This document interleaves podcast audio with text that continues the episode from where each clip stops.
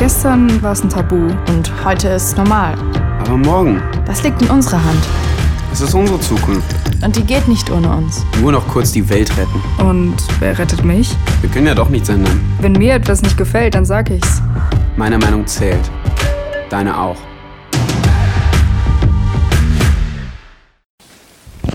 Ja, vielen herzlichen Dank.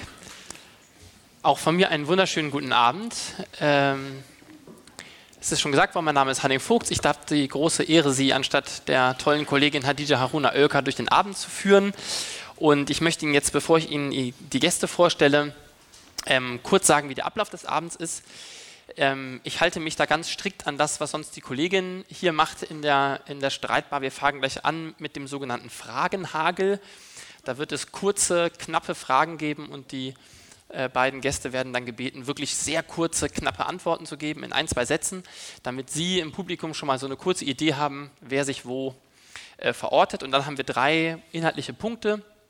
Wir werden über, das, über dieses Extremismuskonzept sprechen als ersten Punkt allgemein. Wir werden als zweites über die gesellschaftliche Mitte sprechen, die sehr zentral ist für dieses Konzept. Und wir werden als drittes über die Auswirkungen politisch und bildungspolitisch dieses ähm, Konzepts sprechen. Und ich hoffe, dass wir damit so in einer Stunde und einer Viertelstunde etwa fertig sind und dass Sie dann so ab Viertel nach acht ähm, spätestens Zeit haben, sich am Gespräch zu beteiligen. Und dann möchte ich Ihnen kurz vorstellen, mit wem Sie es hier zu tun haben. Zu meiner Linken, von Ihnen aus gesehen, rechts von mir sitzt Julika Bürgin. Sie ist Professorin am Fachbereich, Institu ähm, Fachbereich Soziale Arbeit der TU Darmstadt, Pol der Hochschule Darmstadt, so ist es, so steht es hier auch. Sie ist Politikwissenschaftlerin und Erziehungswissenschaftlerin und äh, hat zu unterschiedlichsten Themen gearbeitet und geforscht, immer wieder auch zu politischer Bildung, weswegen wir da dann später ähm, drüber sprechen können, sehr gut. Auf der anderen Seite sitzt Uwe Backes, Professor für vergleichende Diktaturforschung an der TU Dresden und stellvertretender Direktor des Hannah-Arendt-Instituts für Totalitarismusforschung und ja, einer, kann man glaube ich so sagen, einer der bekanntesten Extremismusforscher in Deutschland und auch Herausgeber, Mitherausgeber des Jahrbuchs Extremismus und Demokratie. Wir wollen heute, äh, es ist schon mehrfach jetzt gesagt worden, über Extremismus sprechen, über dieses Schlagwort Extremismus, das, wir werden noch darauf sprechen, äh, zu sprechen kommen, in Deutschland seit den 70ern, seit den Mitte der 70er etwa vor allem in Gebrauch ist und ähm, die Gesellschaft, so kann man es, denke ich, äh, ganz verkürzt sagen, stark denkt, aufteilt in die Mitte, die gesellschaftliche demokratische Mitte und die Extremen. Extremismus heißt ja wörtlich das Äußerste, das Extreme, das am weitesten entfernte. In Extremen denkt, äh, die für die verfassungsmäßige Ordnung als gefährlich und ähm, bedrohlich gedacht werden. Und äh, das ist ein Begriff, der vor allem durch die deutschen Sicherheitsbehörden geprägt wurde und mittlerweile aber, darauf werden wir auch noch zu sprechen kommen, den gesamten Sprachgebrauch eigentlich stark prägt. Das werden Sie alle wissen. Äh, in, in, Medien, im politischen Diskurs ist dieser Begriff dann in der Ausführung Linksextremismus, Rechtsextremismus, äh, islamischer Extremismus und so weiter äh, allgegenwärtig. Und jetzt fangen wir einfach an mit diesem Fragenhakel, den ich angekündigt habe. Und ich möchte mit Ihnen anfangen, Herr Backes, wenn Sie einmal ganz kurz in wenigen Worten sagen könnten, hier ist Ihr Mikrofon, was bringt uns dieses äh, Extremismuskonzept für die Analyse äh, unserer Gesellschaft und der Politik in unserer Gesellschaft. Extremismus ist der Gegenbegriff zur Demokratie und wir beobachten Extremismus, um Gefährdungen der Demokratie zu erfassen. Mhm. Frau Bürgin, was bringt uns der Extremismusbegriff für die politische Analyse? Also wenn ich es sehr kurz machen soll, nichts. Das ist, äh, das ist fast vorbildlich kurz geantwortet. Äh, Fragenhagel. Ähm, Rekord. Sehr gut. Dann machen wir weiter. Herr Backe, Sie sind wieder dran. Äh, dieses Wort Extremismus, ist das ein politischer, administrativer oder ein wissenschaftlicher Begriff? Beides. Ähm, er wird natürlich von Behörden verwendet in Deutschland, ist allgemein bekannt. Mhm. Gleichzeitig wird er auch in der wissenschaftlichen Diskussion verwendet. Mhm. Und er wird natürlich auch polemisch verwendet in, in Diskussionen in der Öffentlichkeit, aber gleichzeitig wird er auch als analytisches Konzept verwendet. Mhm. Was würden Sie sagen? Ist das ein politischer oder ein wissenschaftlicher Begriff? Ich kann mich da anschließen, würde aber ergänzen, leider. Okay. Ähm, die nächste Fragenhagelfrage. Äh, ein Teil der Extremismustheorie ist, dass man sagt, dass die Leute, die als Extremisten und Extremistinnen bezeichnet werden, im Grunde mehr gemeinsam haben, als sie unterscheidet. Herr Backes, haben Neonazis und Antifa-Gruppierungen mehr gemeinsam, als sie unterscheidet? Die Gemeinsamkeit, die wir in den Blick nehmen, ist immer die Frage der Bedrohung der Demokratie. Da liegen dann die Gemeinsamkeiten, die wir über den Begriff erfassen. Wenn wir Demokratie und Extremismus als Gegenbegriffe konzipieren, dann schauen wir auf Bedrohungen der Demokratie und nicht so sehr darauf, aus welcher politischen Richtung sie ausgehen. Und auf die Art und Weise werden natürlich auch Gemeinsamkeiten erfasst. Mhm. Frau Bürgin, Nazis und Antifa, wie sieht es da aus? Haben die mehr gemeinsam, als sie unterscheidet? Na, wenn man ein Modell so anlegt, dass man auf diese Äquidistanz hinarbeitet, ähm, dann ist das auch das Ergebnis. Ähm, aber das ist aus meiner Sicht hochproblematisch, das so zu tun. Mhm. Sie merken schon, wir haben große Uneinigkeit hier an der Streitbar. Ähm, meine letzte Fragenhagelfrage ist die, Herr Backes, wieder zuerst an Sie.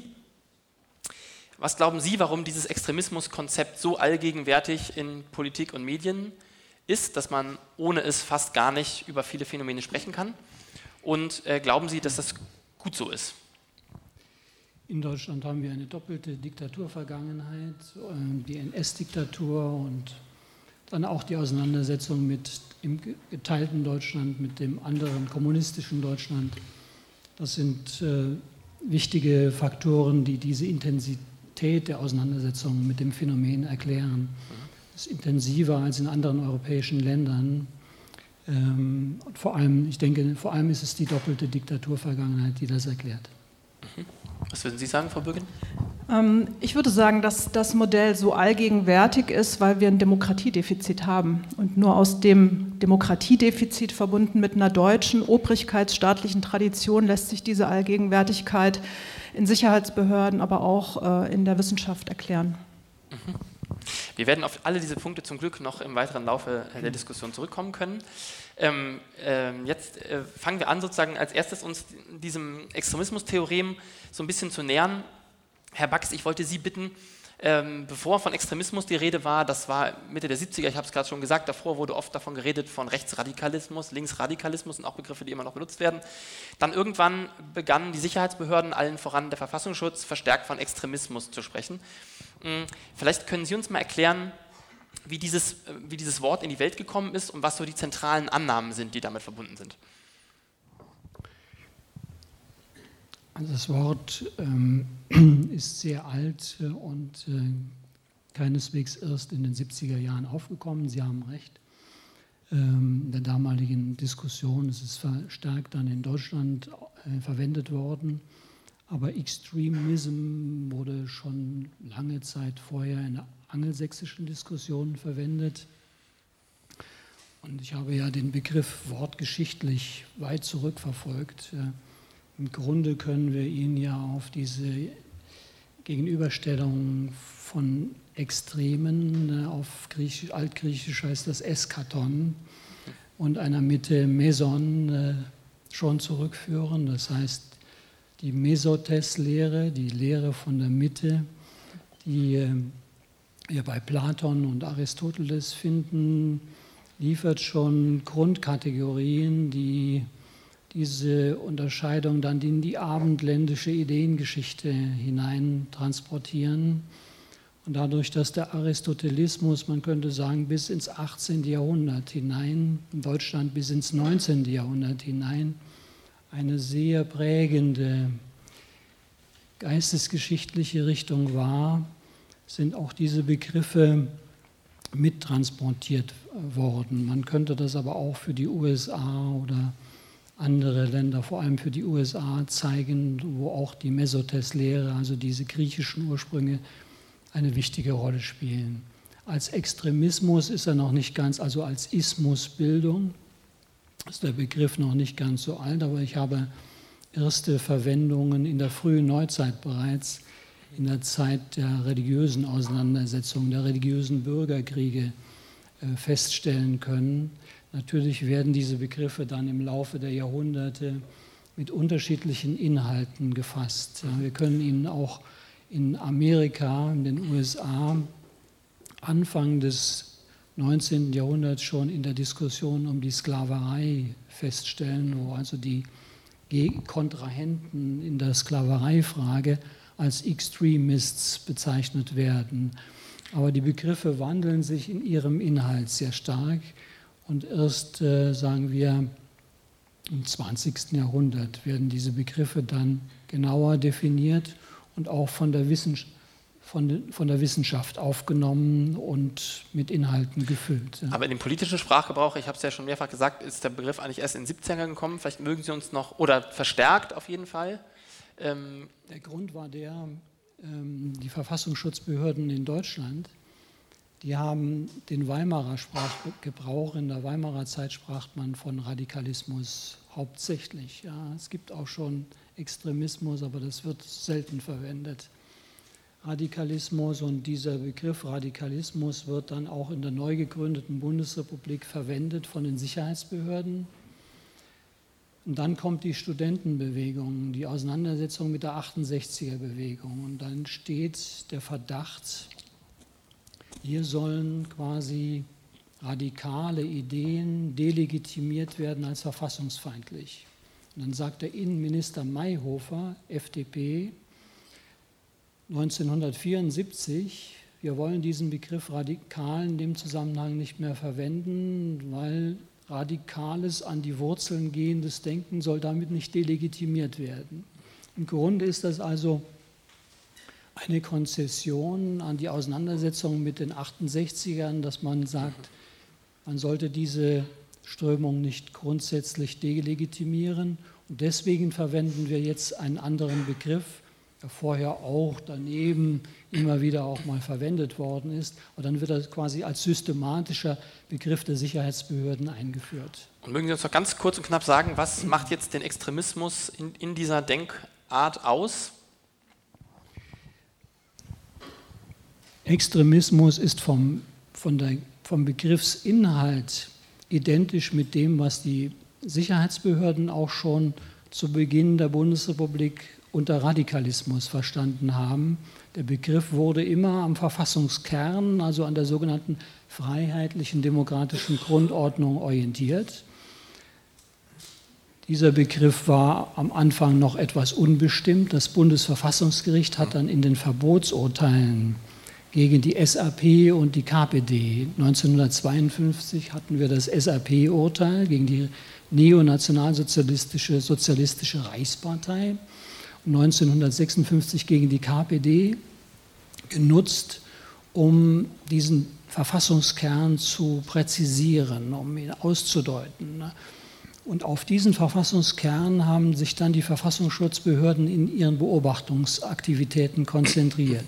Das war dann zwar auch schon bei der Gründung der Verfassungsschutzbehörden ein wichtiger Bezugspunkt, die Verfassung ja, und ihre Grundlagen, aber der Begriff ist präziser geworden durch die Rechtsprechung des Bundesverfassungsgerichts und in dem letzten Urteil äh, zur NPD, das wir vor zwei Jahren hatten, ist der Begriff dann nochmal geschärft worden. Also das Gericht hat quasi dieses Urteil genutzt, um die Terminologie noch einmal zu schärfen, um auch Missverständnisse, die in der Diskussion aufgetreten sind, auszuräumen.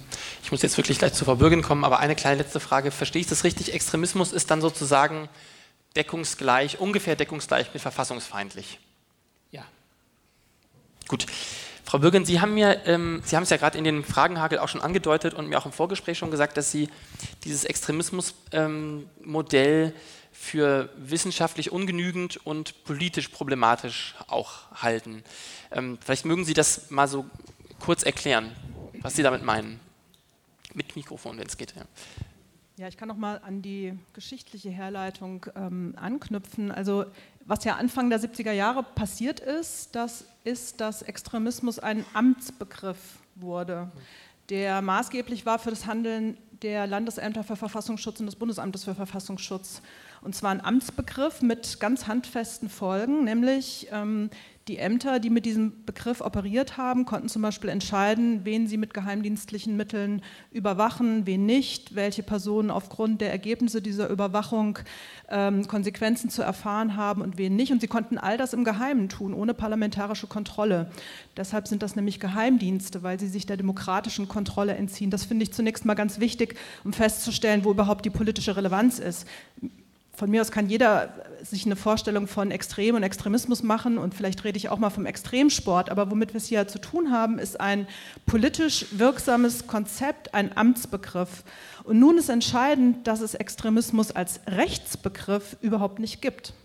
Also man kann das Grundgesetz durchforsten, man wird den Begriff des Extremismus nicht finden. Das heißt, ein Konzept, das kein Rechtsbegriff ist, wurde zu einem Amtsbegriff mit eben den ganz handfesten Folgen. Und ich denke, wir werden ja auch im Laufe der Veranstaltung nochmal darauf eingehen, äh, welche Folgen heute dieser Amtsbegriff und der politische Extremismusbegriff haben. Die Folgen sind heute nicht ähm, weniger schwerwiegend, als sie das Anfang der 70er Jahre waren. Und da stellt sich die Frage, ähm, Inwieweit stimmt das eigentlich auch mit demokratischen Prinzipien überein? Alleine schon dieser Punkt, ohne Rechtsbegriff einen Amtsbegriff zu prägen.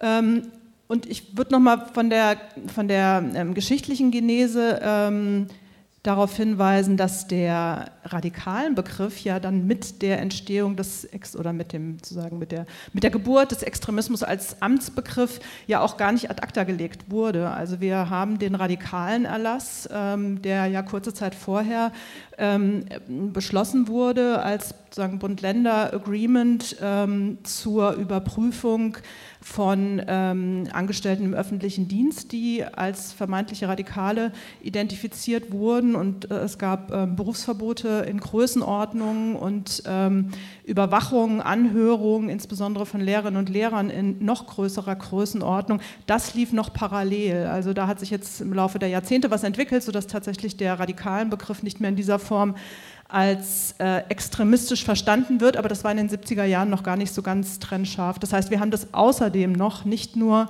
ähm, die ähm, Tätigkeit gegen die vermeintlichen Extremisten, sondern auch noch gegen die Radikalen. Ähm, ja, warum bin ich der Meinung, dass das ähm, politisch fraglich ist? Ich würde kurz nochmal an Herrn Backes ähm, anschließen, was die Ausdeutung des Verfassungskerns angeht. Denn die Formel, auf die wir zurückkommen, ist die der wehrhaften Demokratie. Das ist eigentlich das demokratietheoretische Grundverständnis, was dem zugrunde liegt. Nämlich, die Demokratie muss sich dagegen wehren, wenn Menschen mit demokratischen Möglichkeiten die Demokratie gefährden. Mit allen Interpretationen, die damit verbunden sind. Ähm, und wo diese Gefährdungen ansetzen und wie die geahndet werden, ist tatsächlich der Ausdeutung einerseits durch die Sicherheitsorgane als Teil der Exekutive überlassen, also die bekannten Landes- und Bundesämter für Verfassungsschutz, die im Geheimen dann definieren, was sie als extrem und extremistisch verstehen, aber eben auch die Justiz. Und beides ist aus meiner Sicht demokratietheoretisch zunächst mal in Frage zu stellen. Ähm, auch die Ausdeutung ähm, durch das ähm, Bundesverfassungsgericht muss man aus meiner Sicht in Frage stellen, denn das Bundesverfassungsgericht ist auch nicht der Demos. Und wenn es um die Einschränkung von Grundrechten geht und Parteienverbot, aber auch ähm, die Einschränkung von Grundrechten, die unser Grundgesetz ja auch vorsieht, dann ähm, ist ja die Frage, wer eigentlich legitimiert ist, das zu tun. Also wer soll eigentlich bestimmen, wann Grundrechte eingeschränkt werden und wenn es passiert, ist das denn noch demokratisch? Und ähm, da würde ich quasi im Kern, wo, wo, es noch überhaupt nicht um die Frage geht, wer wird jetzt als extremistisch definiert oder nicht, würde ich im Kern zunächst mal sagen, das ist ein Problem es ist ein, sozusagen eine Begrenztheit von Demokratie, wenn nicht der Demos das entscheidet, sondern man der Exekutive und der Judikative diese ähm, Ausdeutung mit allen praktischen Konsequenzen überlässt. Da kann ich jetzt direkt sehr gut wieder bei Ihnen anknüpfen, Herr Backes. Sie haben mir das im Vorgespräch so gesagt, äh, genau wie Frau Bürgin das jetzt eigentlich gerade beschreibt. Extremismuskonzept, haben Sie gesagt, ist ein Ausgrenzungs- und Stigmatisierungskonzept. Vielleicht mögen Sie uns das erklären. Warum sollte, Frau Bürgin hat gesagt, naja, in der Demokratie müssten doch eigentlich alle an der Willensbildung teilnehmen können. Wieso ist es wichtig, dass die Demokratie bestimmte Ansichten oder Gruppierungen aus dem legitimen Diskurs ausschließt, ausgrenzt? Ich habe diese, diesen Ausdruck, wahrscheinlich haben wir im miteinander, als wir miteinander ja, telefoniert ja. haben. Das war wahrscheinlich ähm, so. Äh da habe ich das so gesagt. Ähm, und ähm, ja, ich habe das auch so deutlich gesagt, damit klar, unmissverständlich klar ist. ähm, damit wir nicht um den heißen Brei herumreden. Mhm. Extremismus bedeutet natürlich, wir bestimmen Gruppen in der Gesellschaft, die mit äh, unseren Vorstellungen, mit dem Kern der Verfassung äh, unvereinbar sind. Und äh, diese Gruppen werden als eine potenzielle Gefahr für die Demokratie lokalisiert. Sie werden ähm, auch in der wissenschaftlichen Diskussion, auch wenn wir uns mit Extremismus beschäftigen, tun wir das, um die Demokratie zu schützen vor Gruppen, von denen wir glauben, dass sie Minima des demokratischen Verfassungsstaates nicht respektieren. Und Ausgrenzung, Stigmatisierung, ja, ist natürlich die Frage, was genau damit gemeint ist. In einem Rechtsstaat werden Gruppen, wenn ich die NPD als extremistisch bezeichne, und wird dadurch die NPD nicht vogelfrei. Und die Personen, die der NPD angehören, werden dann nicht vogelfrei. Aber ich äh, sage damit, dass ich glaube, dass der Wissenschaftler, der sagt, die NPD ist eine extremistische Partei, der bringt damit zum Ausdruck, diese Partei ist eine Gefahr für die Demokratie. Und äh, äh, in der Tat wird das auch an der Verfassung äh, gemessen. Das ist natürlich in der wissenschaftlichen Diskussion, wir sind ja nicht an die Verfassung gebunden als Wissenschaftler. Äh, wir argumentieren demokratietheoretisch. Ähm, und natürlich, ähm, was Sie sagen, äh, trifft gewiss zu. Es hängt davon ab, welches Demokratieverständnis zugrunde gelegt wird. Ähm, wenn wir ein Verfassungsgericht haben, und wir haben nicht in allen demokratischen Verfassungsstaaten Verfassungsgerichte, in England gibt es kein Verfassungsgericht, ähm, aber die Tendenz geht doch in vielen Verfassungsstaaten in die Richtung des Verfassungsgerichts. Dann haben wir quasi in, im Institutionengefüge der Demokratie eine Schranke auch gegen den Demos eingebaut, ja, um ihre Formulierung aufzugreifen. Ähm, das heißt, Demokratie ähm, ist dann im Grunde ein äh, System, in dem verschiedene Grundgedanken ähm, gegeneinander ausbalanciert werden äh, wir haben den Gedanken der Volkssouveränität, das wäre die Berufung auf den Demos. Alle Staatsgewalt geht vom Volke aus. Wir haben aber auch die, den Gedanken der, des Schutzes von Grundrechten und die Befürchtung, dass Grundrechtsgefahren auch vom Demos ausgehen könnten, daher eine Institution, die quasi ähm, an den Verfassungskern gebunden ist und dann eine Schranke darstellt. Der demokratische Verfassungsstaat, ich spreche, spreche auch lieber vom demokratischen Verfassungsstaat als einfach von Demokratie, ist ein komplexes Institutionengefüge, bei dem wir einander kontrollierende Gewalten haben. Der, Gewalten, der Gedanke der Gewaltenkontrolle ist nicht durch den Gedanken der Volkssouveränität zu begründen, sondern das ist unabhängig davon. Vielleicht ein bisschen zurück. Ähm, Sie haben gerade gesagt, es ist also nötig, bestimmte Gruppierungen auszuschließen vom, vom Diskurs. Wer bestimmt denn, wer das ist? Denn Frau Bürgin hat darauf hingewiesen, de facto in der aktuellen Lage sind es ja oft die Verfassungsschutzbehörden, die das festlegen. Soweit würde ich nicht gehen, ausschließen vom politischen Diskurs. Ja. Okay.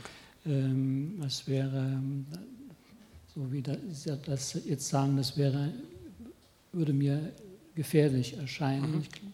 Die ähm, Meinungsfreiheit muss sehr weit gehen in einer Demokratie. Und ähm, ich würde also auch einem Vertreter der NPD sein Recht auf Meinungsfreiheit nicht bestreiten wollen. Ne? Ähm, ich halte es aber für sinnvoll, und viele Kollegen in der Politikwissenschaft werden das auch sicherlich mit mir teilen, diese Ansicht, dass wir ähm, sehr wohl äh, schauen, wo gehen aus der Gesellschaft, aus gesellschaftlichen Gruppen Gefahren für die Demokratie aus. Äh, und äh, ja, unser, unsere Forschungsrichtung der Extremismusforschung dient ja genau diesem Zweck. Ja. Und wir tun es in der Sorge um die Demokratie und, und in der Sorge, dass die Demokratie sich in Richtung auf eine Diktatur entwickeln könnte, also dass die Demokratie irgendwann kippt und in eine Demokratie, in eine Diktatur umkippt. Das ist die Sorge, die wir haben. Ähm, natürlich äh, besteht im Einzelnen, äh, im Demokratieverständnis wird es unterschiedliche Auffassungen geben in der Diskussion. Das ist meine Auffassung äh, sicherlich nicht unbestritten.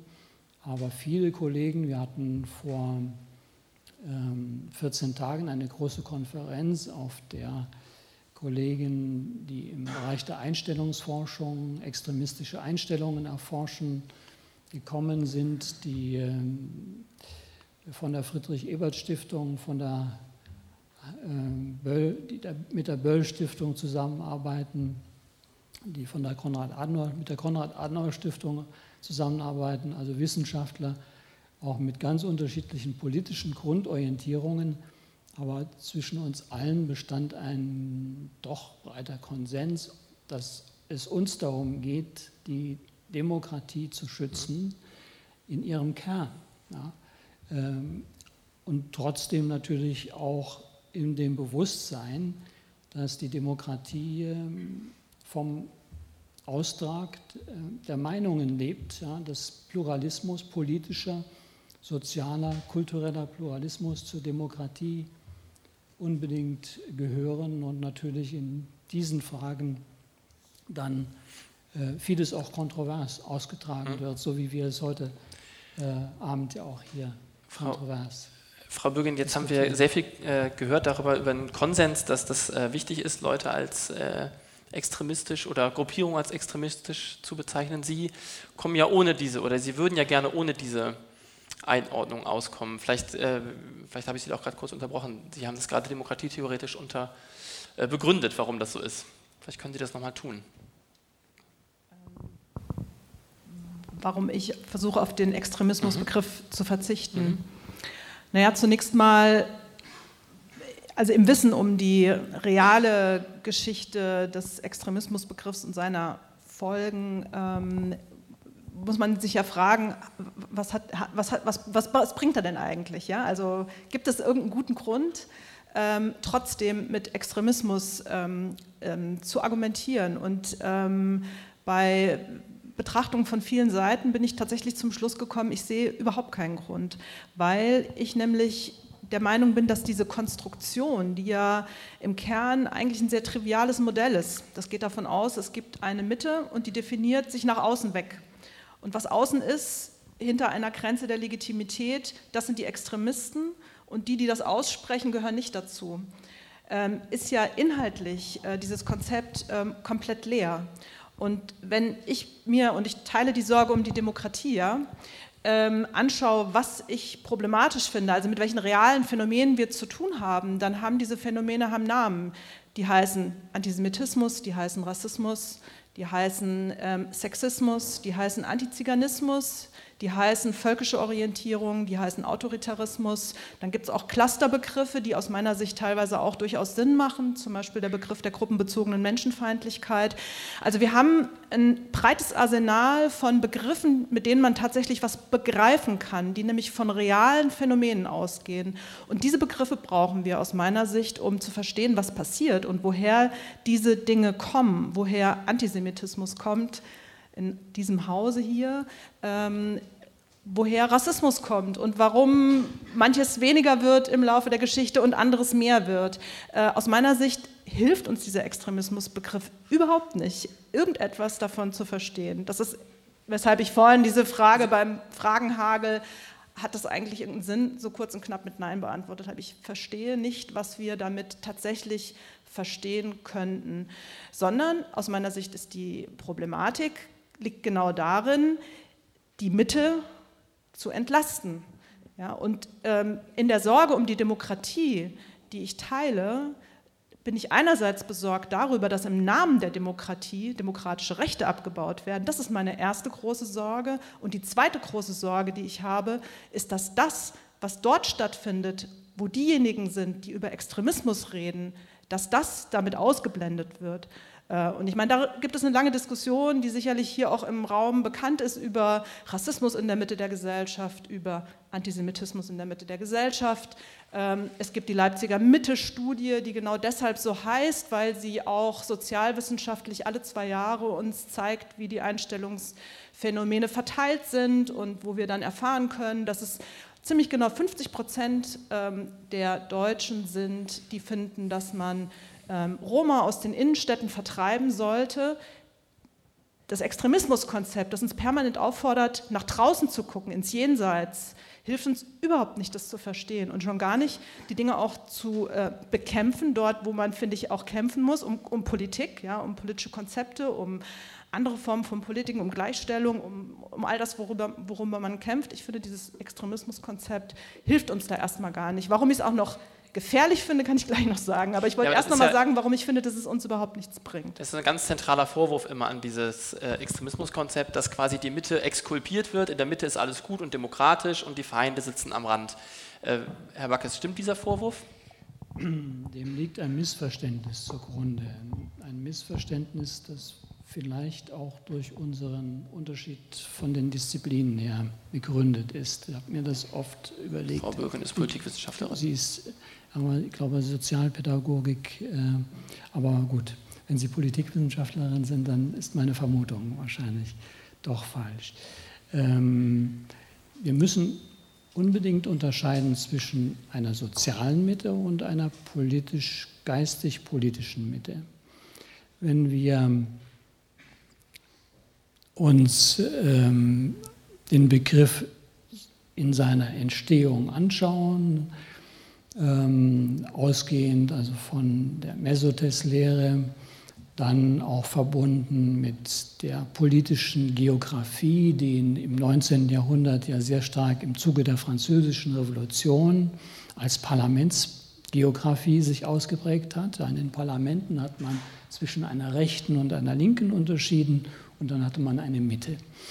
Aber rechts und links und Mitte, die werden ja in diesem Modell ähm, über politische Inhalte definiert. Und es wird mit diesen politischen Inhalten nichts ausgesagt über die sozialen Gruppen, die diese Ideen unterstützen. In den 60er Jahren kam dann der amerikanische Soziologe Seymour Martin Lipset, ein berühmter amerikanischer Soziologe, auf die Idee, diese beiden Ebenen miteinander zu verknüpfen. Und er hat dann die grundlegenden, einige grundlegende Bewegungen, extreme Bewegungen, Faschismus, Kommunismus, ja, die hat er auf ihren sozialen Gehalt hin, auf ihre sozialen Trägergruppen und ihre Unterstützergruppen ja, hin befragt und eine Theorie entwickelt. Ja. Ähm, daher kommt im Prinzip viele derer, die auch äh, Oliver Decker an der Universität Leipzig, den habe ich vor 14 Tagen auf dieser Konferenz auch getroffen, ähm, die diesen Begriff Mitte verwenden, ähm, verwenden, in diesem sozialen, in diesem, verwenden ihn in diesem sozialen Sinne. Beim Extremismusbegriff, wenn Sie ihn über politische Inhalte definieren, ist zunächst einmal nichts ausgesagt über die sozialen Träger dieser Ideen. Die Mitte ist also politisch geistig definiert. Und was, Und was zeichnet diese Mitte aus in diesem Modell? Das wäre der Verfassungsstaat. Das ist die geistige Mitte liegt beim demokratischen Verfassungsstaat.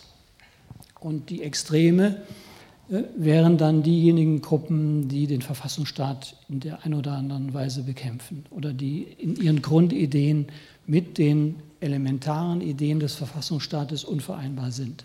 Damit ist über die sozialen Träger gar nichts ausgesagt. Aber besteht nicht tatsächlich diese Gefahr, das ist ja tatsächlich etwas, was in der politischen Debatte, würde ich Frau Bürgin recht geben, ähm, oft gemacht wird, dass nämlich, äh, wenn es beispielsweise um Antisemitismus geht, wird gesagt, ja, das gibt es unter, äh, unter Rechtsextremisten ganz stark und das gibt es unter, unter, Islamisten und äh, besteht nicht tatsächlich äh, diese Tendenz, dass man immer äh, nicht so, wie Sie das sagen, sondern tatsächlich eher immer so auf soziale Gruppen guckt. Da gibt es dieses Problem mit dem, mit dem Antisemitismus und, und wir hier in der Mitte haben damit nichts zu tun. Ich weiß nicht, ob es diese Tendenz wirklich gibt. Ich meine, die Frage nach den sozialen Unterstützergruppen, die ist ja vollkommen legitim. Und das ist eine, auch eine sehr fruchtbare Frage. Eine Frage, die in der Parteienforschung, in der Wahlforschung ja auch immer aufgeworfen wird. Wir interessieren uns dafür, wer die sozialen Unterstützergruppen der NSDAP gewesen sind. Ja, und Jürgen Falter hat äh, an der Universität Mainz darüber sehr äh, gründliche Studien äh, angestellt über die zunächst die Wähler der NSDAP und dann jetzt in den letzten Jahren über die Mitglieder der NSDAP. Das ist vollkommen legitim. Ähm, man darf beide Ebenen nicht miteinander verwechseln. Die geistig-politische Ebene, die Ideenebene und die Frage der sozialen Träger. Okay. Ähm, wenn Sie noch einen Satz dazu sagen möchten, das ist ein weiterer Vorwurf, der ähm, Ihrer Richtung immer gemacht wird, nämlich zu sagen, äh, das Wort ist auch, glaube ich, schon gefallen, Äquidistanz, also es wird so getan, äh, oder es wird sozusagen ähm, äh, gesagt, man, man, hält von allen Extremisten Abstand. Ja? Ähm, besteht darin nicht auch die Gefahr einer Gleichsetzung eigentlich ganz unterschiedlicher Phänomene, wie zum Beispiel einem völkischen Neonazismus und, weiß ich auch nicht, einem, einer jungen Stadtteilaktivistin aus Berlin, die gerne die deutsche Wohnen enteignen würde? die kann ja auch als Linksextremistin bezeichnet werden. Das ist gut, dass Sie das ansprechen, weil dieser Vorwurf wird ja sehr oft erhoben. Auch in einer Publikation, die von dieser Bildungsstätte herausgegeben worden ist, taucht dieser Vorwurf wieder auf. Aber ähm, wenn man gleichsetzen würde, dann bräuchte man ja nicht spezifizierende Attribute. also wenn wir sagen Salafismus oder ein, Rechts, ein rechter, ein linker Extremismus, dann verwenden wir ja diese Attribute, um Unterschiede zu kennzeichnen. Ja, wenn die gleich wären, bräuchte man die Attribute nicht. Extremismus lenkt zunächst einmal den Begriff auf die Spannungsfelder zu den Grundideen des demokratischen Verfassungsstaates und danach schauen wir, wo kommen die her? Und dann, sehen, dann stellen wir fest, sie gehen nicht von einer Richtung alleine aus, sondern es sind unterschiedliche politische Richtungen. Aber es wäre, also in dieser Logik wäre es durchaus sinnvoll zu sagen, Björn Höcke und Bodo Ramelow haben beide vielleicht Probleme mit zentralen Grundlagen des Verfassungsstaates und könnten dann beide als Extremisten bezeichnet werden. Schauen Sie, Sie müssen grundsätzlich unterscheiden zwischen den Maßstäben, die wir entwickeln, und ihre Anwendung auf konkrete Parteien oder Personen oder Ideen. Und wie dann diese Maßstäbe angewendet werden, äh, das äh, ist eine Frage der Methodik und des, des äh, Vorgehens. Ja. Und da wird man zu unterschiedlichen Ergebnissen kommen. Solche primitiven Gleichsetzungen, die wird kein seriöser Extremismusforscher vornehmen. Das ist ähm, von daher mit diesem Konzept keineswegs äh, verbunden. Eine Gefahr mag es sein, ja, dass in der, auch in den, äh, ich würde auch nicht leugnen, dass der Begriff in den öffentlichen Auseinandersetzungen oft missbraucht wird, auch als Kampfbegriff verwendet wird. Aber es gibt für sehr viele Begriffe der politischen Sprache trifft das zu. Auch Demokratie wird als Kampfbegriff verwendet und missbraucht und mit unterschiedlichsten Inhalten versehen. Die NPD bezeichnet sich als nationaldemokratische Partei und wir haben andere Parteien, die sich ebenfalls als demokratische Parteien bezeichnen, obwohl wir sagen würden, oh, das entspricht aber nicht dem Verständnis, das ähm, dem demokratischen Verfassungsstaat äh, zugrunde liegt oder in den europäischen Demokratien im allgemeinen Verfassungskonsens ist. Frau Birken, wenn Sie jetzt nicht etwas zu dem sagen wollen würden, was Herr Backes zuletzt gesagt hat, würde ich Sie noch mal bitten, das haben Sie nämlich vorhin gesagt, äh, jetzt haben wir quasi schon über die Problematik dieser Extremismusunterscheidung gesprochen, jetzt wollten Sie noch erklären, warum Sie es auch für gefährlich halten, in diesen Extremismen zu denken. Eins würde ich trotzdem noch mal anmerken wollen. Ähm, Herr Backes, Sie schreiben ja auch von der denkstrukturellen Gemeinsamkeit der Extremismen. Und das ist natürlich dann doch genau der Versuch, das Gleiche zu finden. Ja, also es gibt andere, die das auch als Hufeisentheorie noch in eine ganz andere Richtung weiterführen. Das sind andere, aber die denkstrukturellen Gemeinsamkeiten der Extremismen zu formulieren, das muss man natürlich überlegen, inwieweit äh, einem das tatsächlich ähm, auch einen Erkenntnisgewinn verschafft, wissenschaftlich und auch ähm, politisch ähm, sozusagen sinnvoll ist. Ähm, ich wollte gerne nochmal auf diese Mitte-Frage zurück und kann gerne auch an, nochmal an einem Beispiel ähm, anschließen, wo ich finde, wo die Folgen ganz besonders dramatisch sich auch erwiesen haben. Das war vorhin kein Missverständnis. Ähm, ich meinte nicht ähm, die soziale Mitte und ich interpretiere auch die Leipziger Mitte-Studie nicht so, dass es um eine sozialstrukturelle Mitte geht, sondern dass sie sich genau die politische Mitte der Gesellschaft vornehmen. Also diejenigen, die von sich überhaupt behaupten, sie seien die Mitte, weil das ist ja eine Selbstbezeichnung. Anders als der Extremismus, der ja andere bezeichnet, ist ja der Mittebegriff ähm, eine Selbstbezeichnung. Die Morde des NSU wären ohne die Dominanz des Extremismusdenkens in den Behörden, aber auch in der Gesellschaft vielleicht nicht passiert.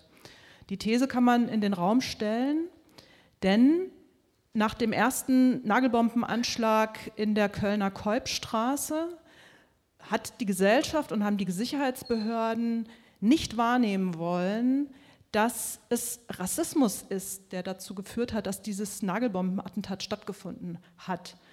Und die Behörden haben überhaupt nicht wahrnehmen wollen, dass es notwendig sein könnte, in diese Richtung zu ermitteln und sich die Frage zu stellen, wer würde Nagelbomben aus rassistischen Motiven äh, in einer belebten Straße ähm, als Bombe hochgehen lassen. Wenn das passiert wäre und nicht genau diese Projektion stattgefunden hätte, die auch eine Selbstentlastung ist, es kann kein Rassismus gewesen sein, ja, es müssen die Migranten selber gewesen sein, die Dönermorde begangen haben. Wenn das nicht so passiert wäre, wäre möglicherweise der Weg zu dem NSU-Trio, das ja auch unter Beobachtung stand, ähm, vielleicht viel früher möglich gewesen und vielleicht hätten alle NSU-Morde verhindert werden können. Das ist aus meiner Sicht die existenziellste Folge, die dieses Extremismuskonzept, und da reden wir jetzt noch nicht mal davon, was die Verfassungsschutzbehörden tatsächlich getan haben mit ihrem Wissen, welche Akten sie vernichtet haben, ähm, wie sie heute noch versuchen, die Aufklärung zu verhindern ähm, und es geschafft haben, trotz dieses Skandals eine weitere Aufstockung ihrer Mittel zu erhalten und einen weiteren Bedeutungszuwachs als Exekutivorgan, darüber reden wir noch gar nicht, sondern es geht zunächst mal darum, wie diese Deutung, die auch eine Selbstentlastung der politischen Mitte ist, wozu die führen kann. Und sie hat, und ähm, es gibt mittlerweile ja viele, viele, viele Dokumente, die diesen NSU-Skandal äh, sozusagen akribisch aufspüren und ähm, versuchen, die, die, die, sozusagen die Geschichte zu schreiben, von diesem ersten Anschlag und der, der Negation, dass es einen Rassismus als Motiv geben kann, der eben dann auch bedeuten würde, dass man äh, die Täter auch politisch motiviert ähm, aufspüren müssen. Und, und, wenn, und, und wenn das so ist, wenn meine Hypothese so stimmt, dann ist sie natürlich genau deshalb besonders dramatisch, weil ja die Sicherheitsbehörden genau die Aufgabe hätten, vor derartigen Taten zu schützen und das haben sie nicht getan, sondern diese Mordserie ist weitergegangen. Und ich finde, das ist das schlimmste Beispiel, was wir zu beklagen haben. Es gibt weitere, die nicht auf dieser Ebene äh, tödlich geworden sind, aber ich möchte zunächst das mal so in den Raum stellen, dass man auch die, die, sozusagen die, die, die Fernfolgen äh, dieser Art von Projektion eines gesellschaftlichen Problems nach außen ähm, an diesem Beispiel äh, ablesen kann. Ich möchte gern äh, gleich mal was dazu sagen. Eine, eine weitere Frage habe ich. Äh, ist das damit auch sozusagen ein grundsätzliches Plädoyer gegen diese Vorstellung, die Demokratie sei vom Rand her bedroht? Verstehe ich Sie richtig? Ich versuche mich insgesamt davon zu lösen und das ist schwer, weil ich bin auch mit diesen Vorstellungen sozialisiert worden, dass es Ränder gibt.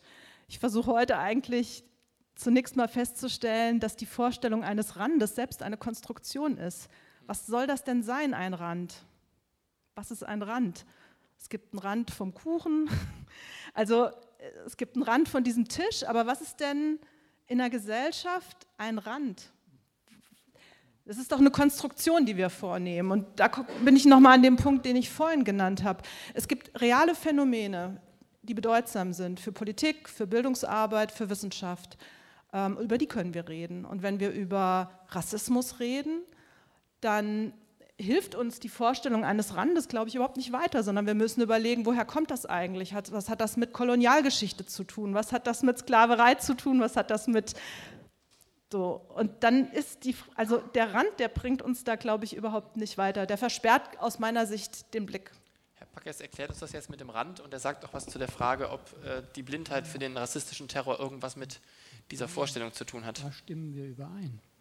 Denn ähm, ich glaube auch nicht, dass die Gefahr für die Demokratie vor allem von den Rändern herkommt. Ähm, ich habe ja zu verdeutlichen versucht, dass mit dem Extremismuskonzept gar keine Aussage über die soziale Lokalisation, über den, die soziale Verortung äh, der Unterstützer von extremistischen Gruppen äh, getroffen wird.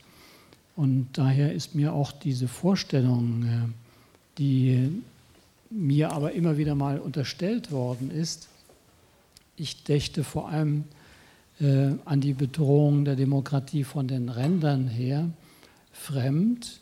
Und, äh, und ich stimme Ihnen auch zu. Wir kommen, Sie kommen ja in Teufels Küche, wenn Sie dann, wir finden schon einen Weg, ja, wie wir dann den Rand definieren. Man könnte das ja über Einkommensgruppen oder so etwas machen, ja, aber das macht letztlich, wird nicht viel Sinn ergeben, dann, um das zu, aufzuklären, was wir aufklären wollen. Also da stimmen wir überein.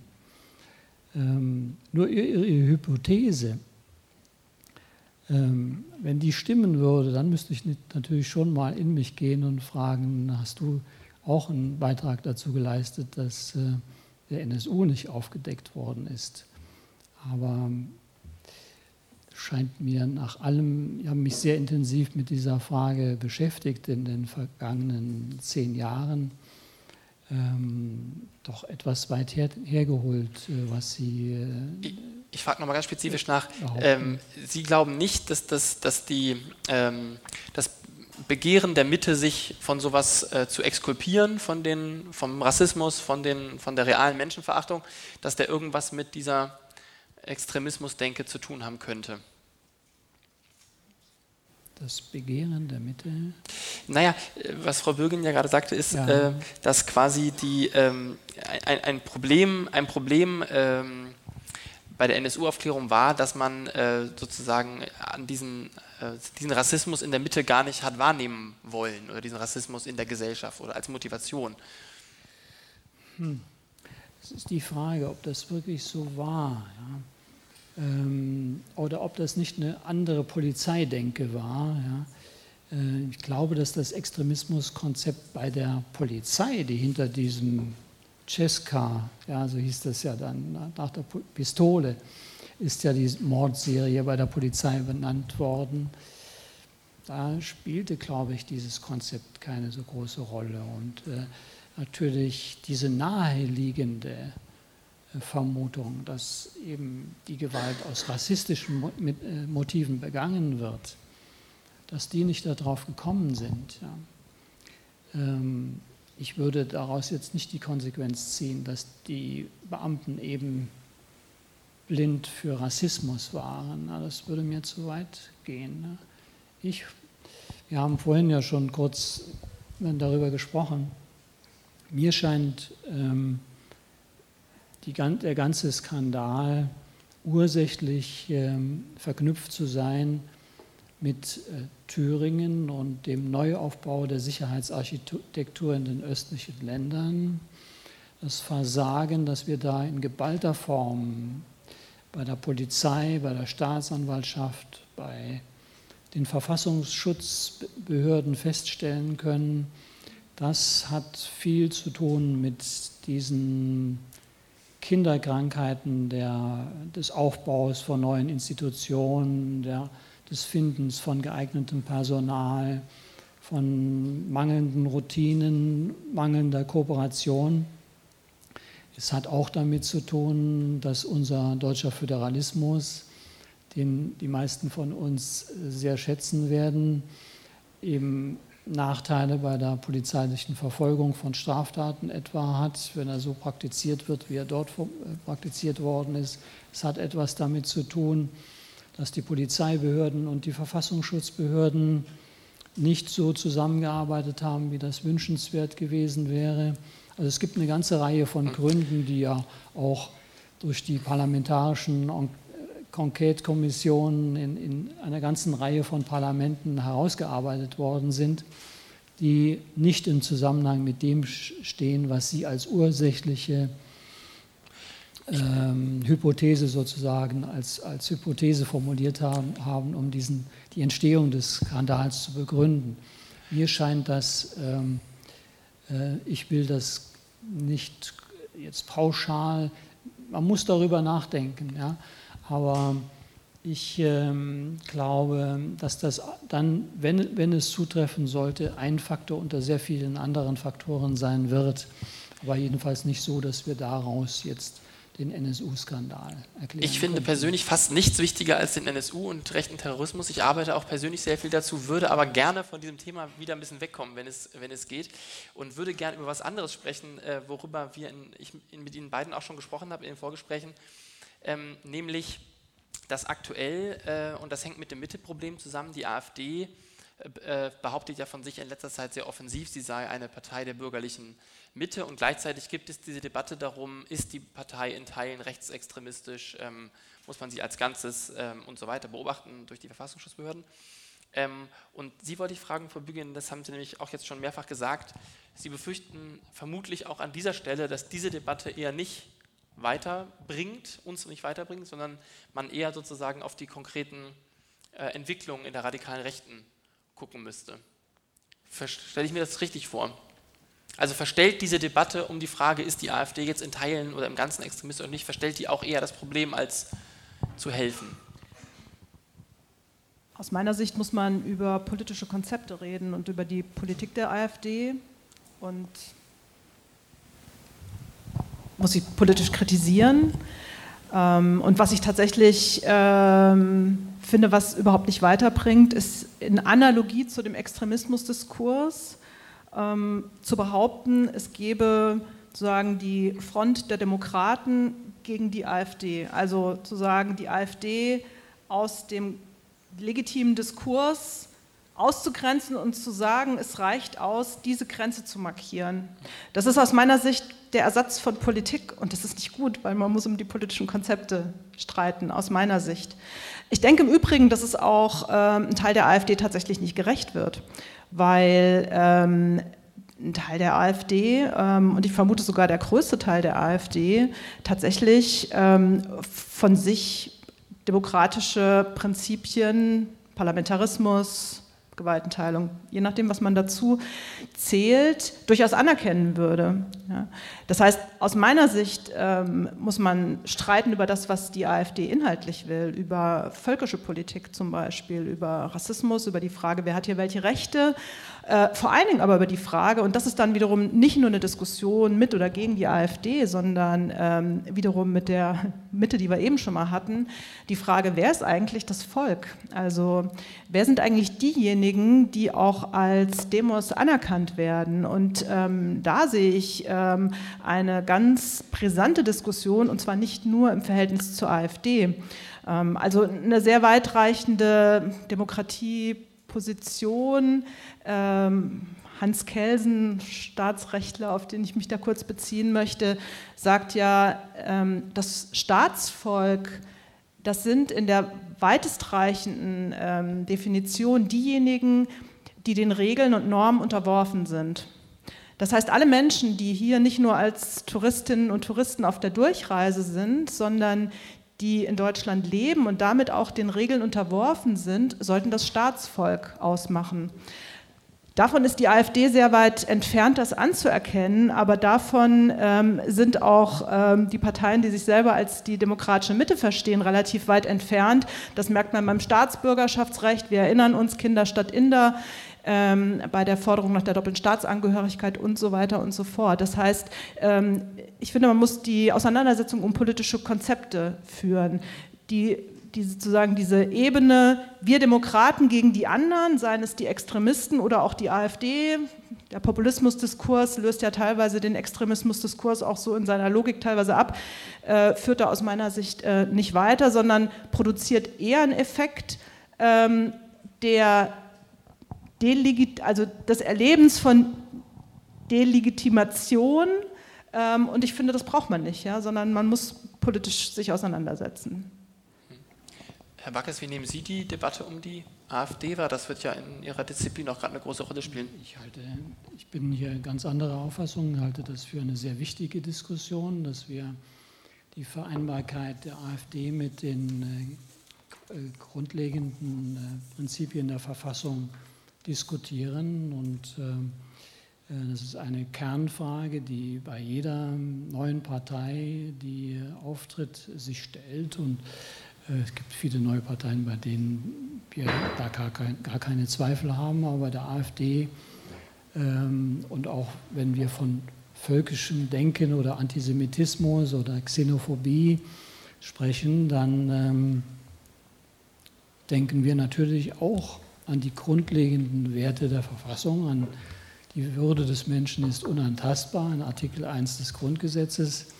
Und äh, meines Erachtens wird ganz zu Recht über diese Fragen sehr intensiv in der deutschen Öffentlichkeit derart, äh, derzeit diskutiert.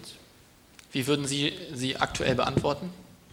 Sportjournalisten würden sagen, Stand jetzt.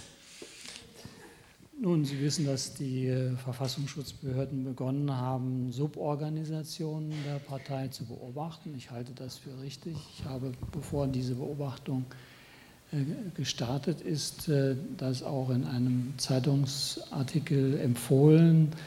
Ähm, der hat sicherlich keine Rolle für die Verfassungsschutzbehörden gespielt, aber ich war dieser Meinung, dass man, ähm, dass es in der Zeit wäre, den Flügel und die junge Alternative, die Jugendorganisation entsprechend auch äh, unter die Lupe zu nehmen.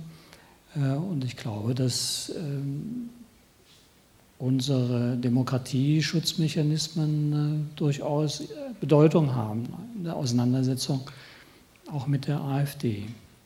Unabhängig davon müssen wir Politikwissenschaftler natürlich mit unseren Konzepten und Methoden dann uns mit der Partei auseinandersetzen. Wir können das in größerer Freiheit tun, als das die Verfassungsschutzbehörden äh, können, weil die Verfassungsschutzbehörden an sehr strenge juristische Regularien gebunden sind, äh, die wir nicht in dem Maße zu beachten brauchen, wenn wir das als Politikwissenschaftler tun.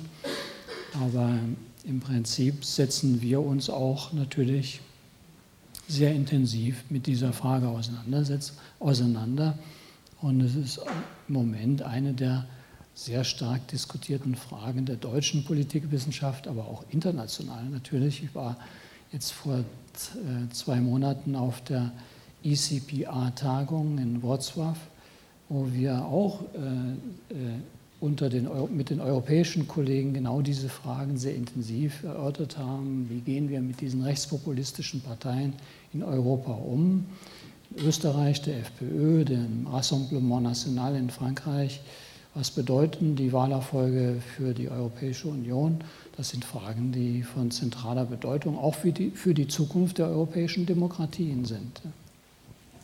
Haben Sie gerade noch akuten Redebedarf? Ja, ich ja. würde nur nochmal, äh, jetzt fühlte ich mich eben missverstanden, ähm, nochmal sagen, dass ich ja genau meine, dass man sich äh, mit der AfD oder auch gegen sie, je nachdem, politisch auseinandersetzen muss. Dass ich nur der Meinung bin, dass das Schema wir Demokraten gegen die AfD nicht so richtig weiterhilft.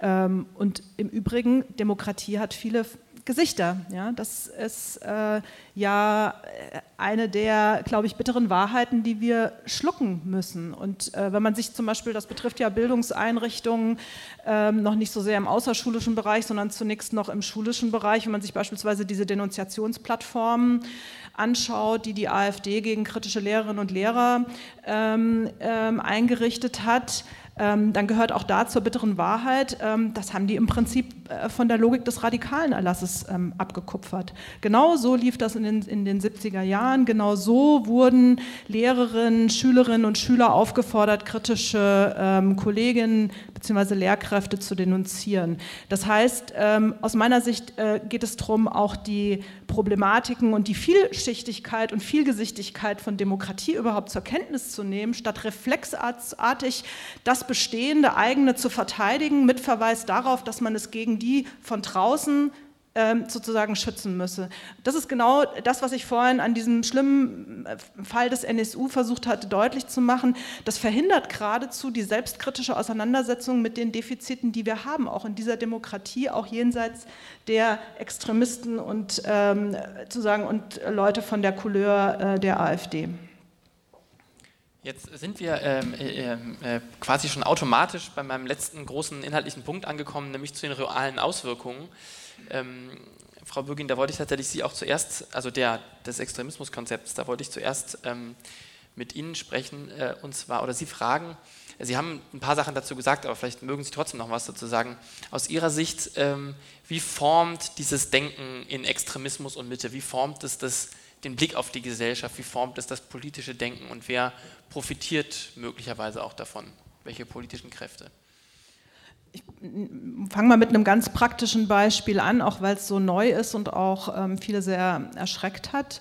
Ähm, mit in den Kategorien des Extremismusbegriffs wurde ja vor zwei Wochen ähm, der ähm, VVN-Bund der Antifaschisten die Gemeinnützigkeit entzogen. Und zwar deshalb, weil sie, also der Bundesvereinigung wohlgemerkt, und zwar deshalb, weil sie im äh, Bayerischen Verfassungsschutzbericht ähm, genannt wurde. Und zwar noch nicht mal als linksextremistisch, sondern als linksextremistisch beeinflusst. Also auch da äh, wurde nochmal das Kontaktverbot aktiviert, ähm, das schon aus anderen ähm, Vorfällen bekannt ist. Ähm, und das zeigt einfach so eine, das ist so eine ganz praktische Konsequenz der Verband sagt, das würde seine Existenz gefährden, denn ähm, dabei geht es ja um viel. Dabei geht es bei der Gemeinnützigkeit nicht nur darum, ob ähm, Spenderinnen und Spender ihre Spenden von der Steuer absetzen können, sondern teilweise ist das auch wiederum Grundlage für andere Fördermittel.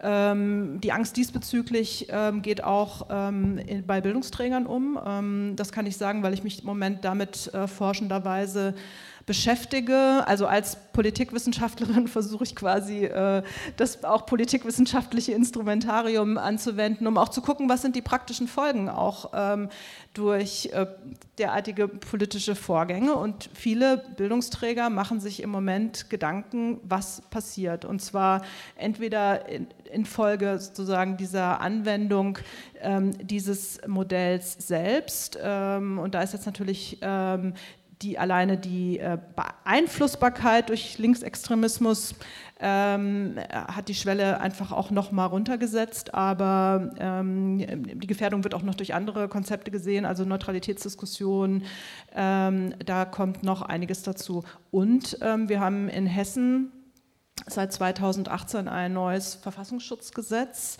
ähm, das vorsieht, dass Mitarbeiterinnen und Mitarbeiter von Einrichtungen, die Mittel erhalten aus dem Landesprogramm für Demokratie gegen Extremismus, ähm, erhalten, die erstmalig gefördert werden, durch den Verfassungsschutz ähm, geheimdienstlich überprüft werden können. Das ist äh, sozusagen ein Gesetz, das es so nur in äh, Hessen bisher gibt. Äh, die CDU hat auch gleich gesagt, das ist eine Blaupause für andere Bundesländer. Also man muss mal schauen, was da noch passiert. Ähm, das heißt, ähm, mit den Extremismus theoretischen Verdachts- oder sozusagen extremismuslogischen ähm, Verdachtsbekundungen ähm, wird im Moment auch äh, das, das freie Reden ähm, der freie Diskurs der Demokratie, so will ich das jetzt mal relativ hoch anhängen, auch beschnitten, weil äh, Menschen und Einrichtungen befürchten müssen, dass sie nicht nur unter Verdacht genommen werden, sondern Sanktionen ähm, zu erfahren haben.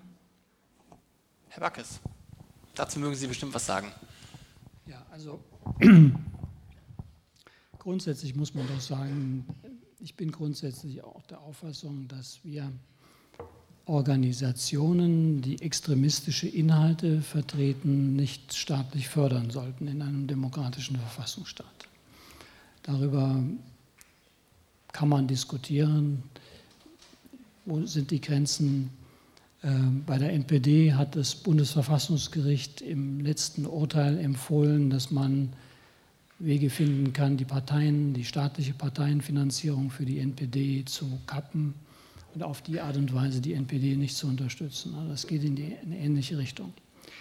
Den jüngsten VVN-Fall kenne ich nicht so genau, was die Hintergründe sind. Das ist bei der VVN ist es so, dass die VVN von ihren Ursprüngen her aus dem kommunistischen Widerstand äh, entstanden ist und dass die äh, VVN am Anfang eng mit der KPD, später in der alten Bundesrepublik mit der DKP zusammengearbeitet hat.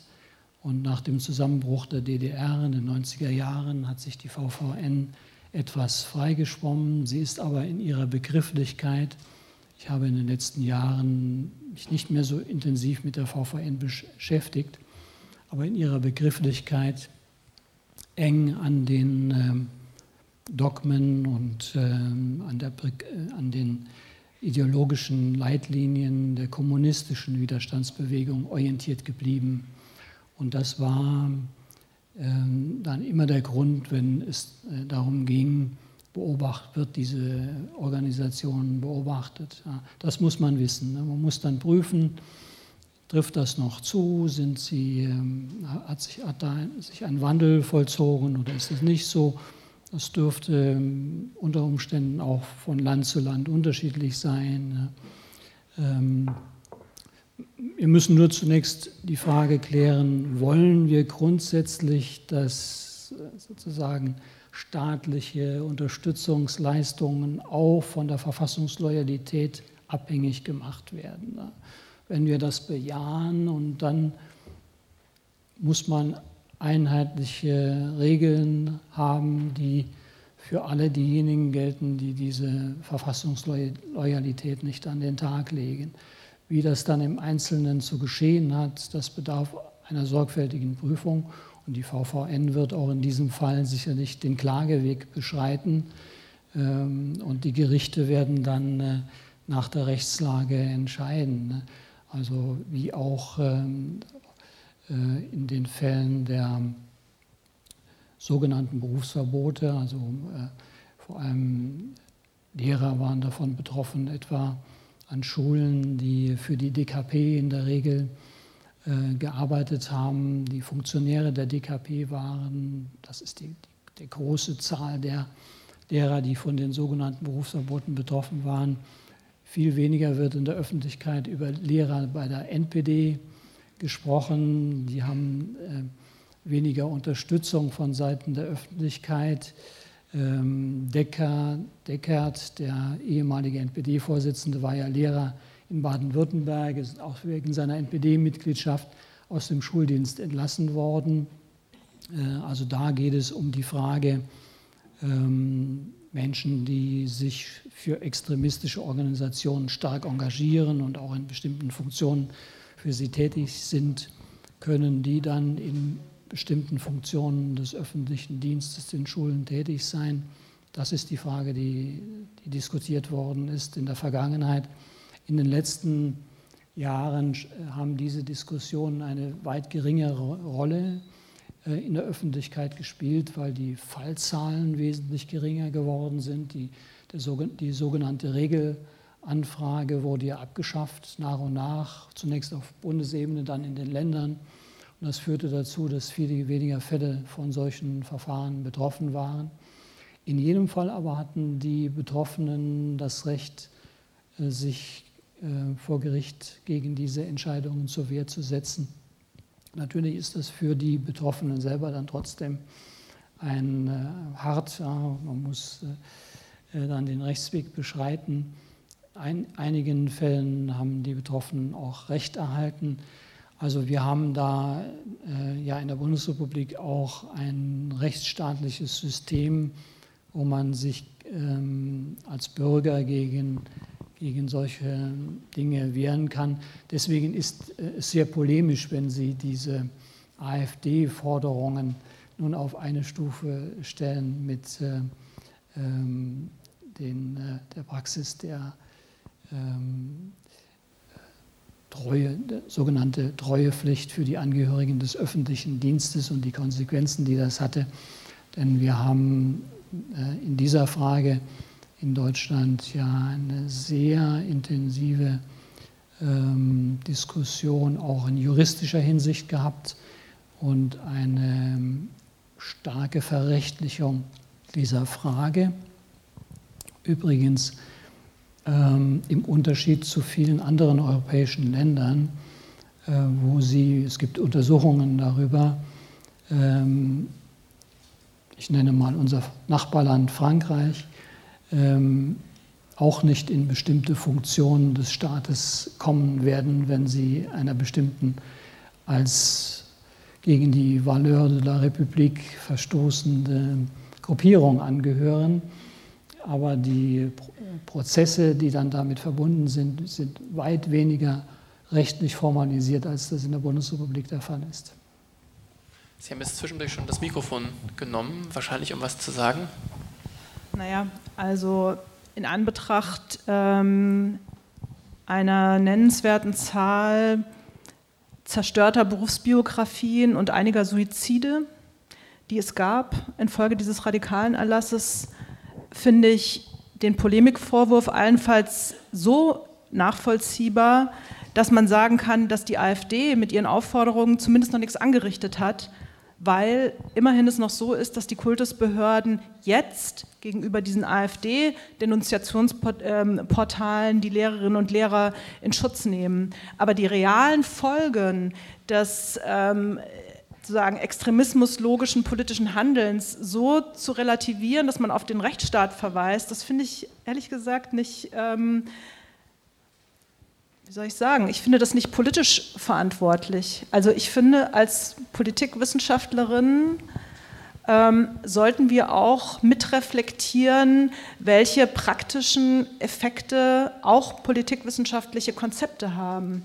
Und auch wenn der radikalen Erlass noch vor dem Extremismuskonzept sozusagen entstanden ist, ähm, sind das beides sozusagen korrespondierende Konzepte. Ähm, und ähm, ja, ich finde, man muss damit ähm, tatsächlich sich auseinandersetzen, welche Effekte produziert werden.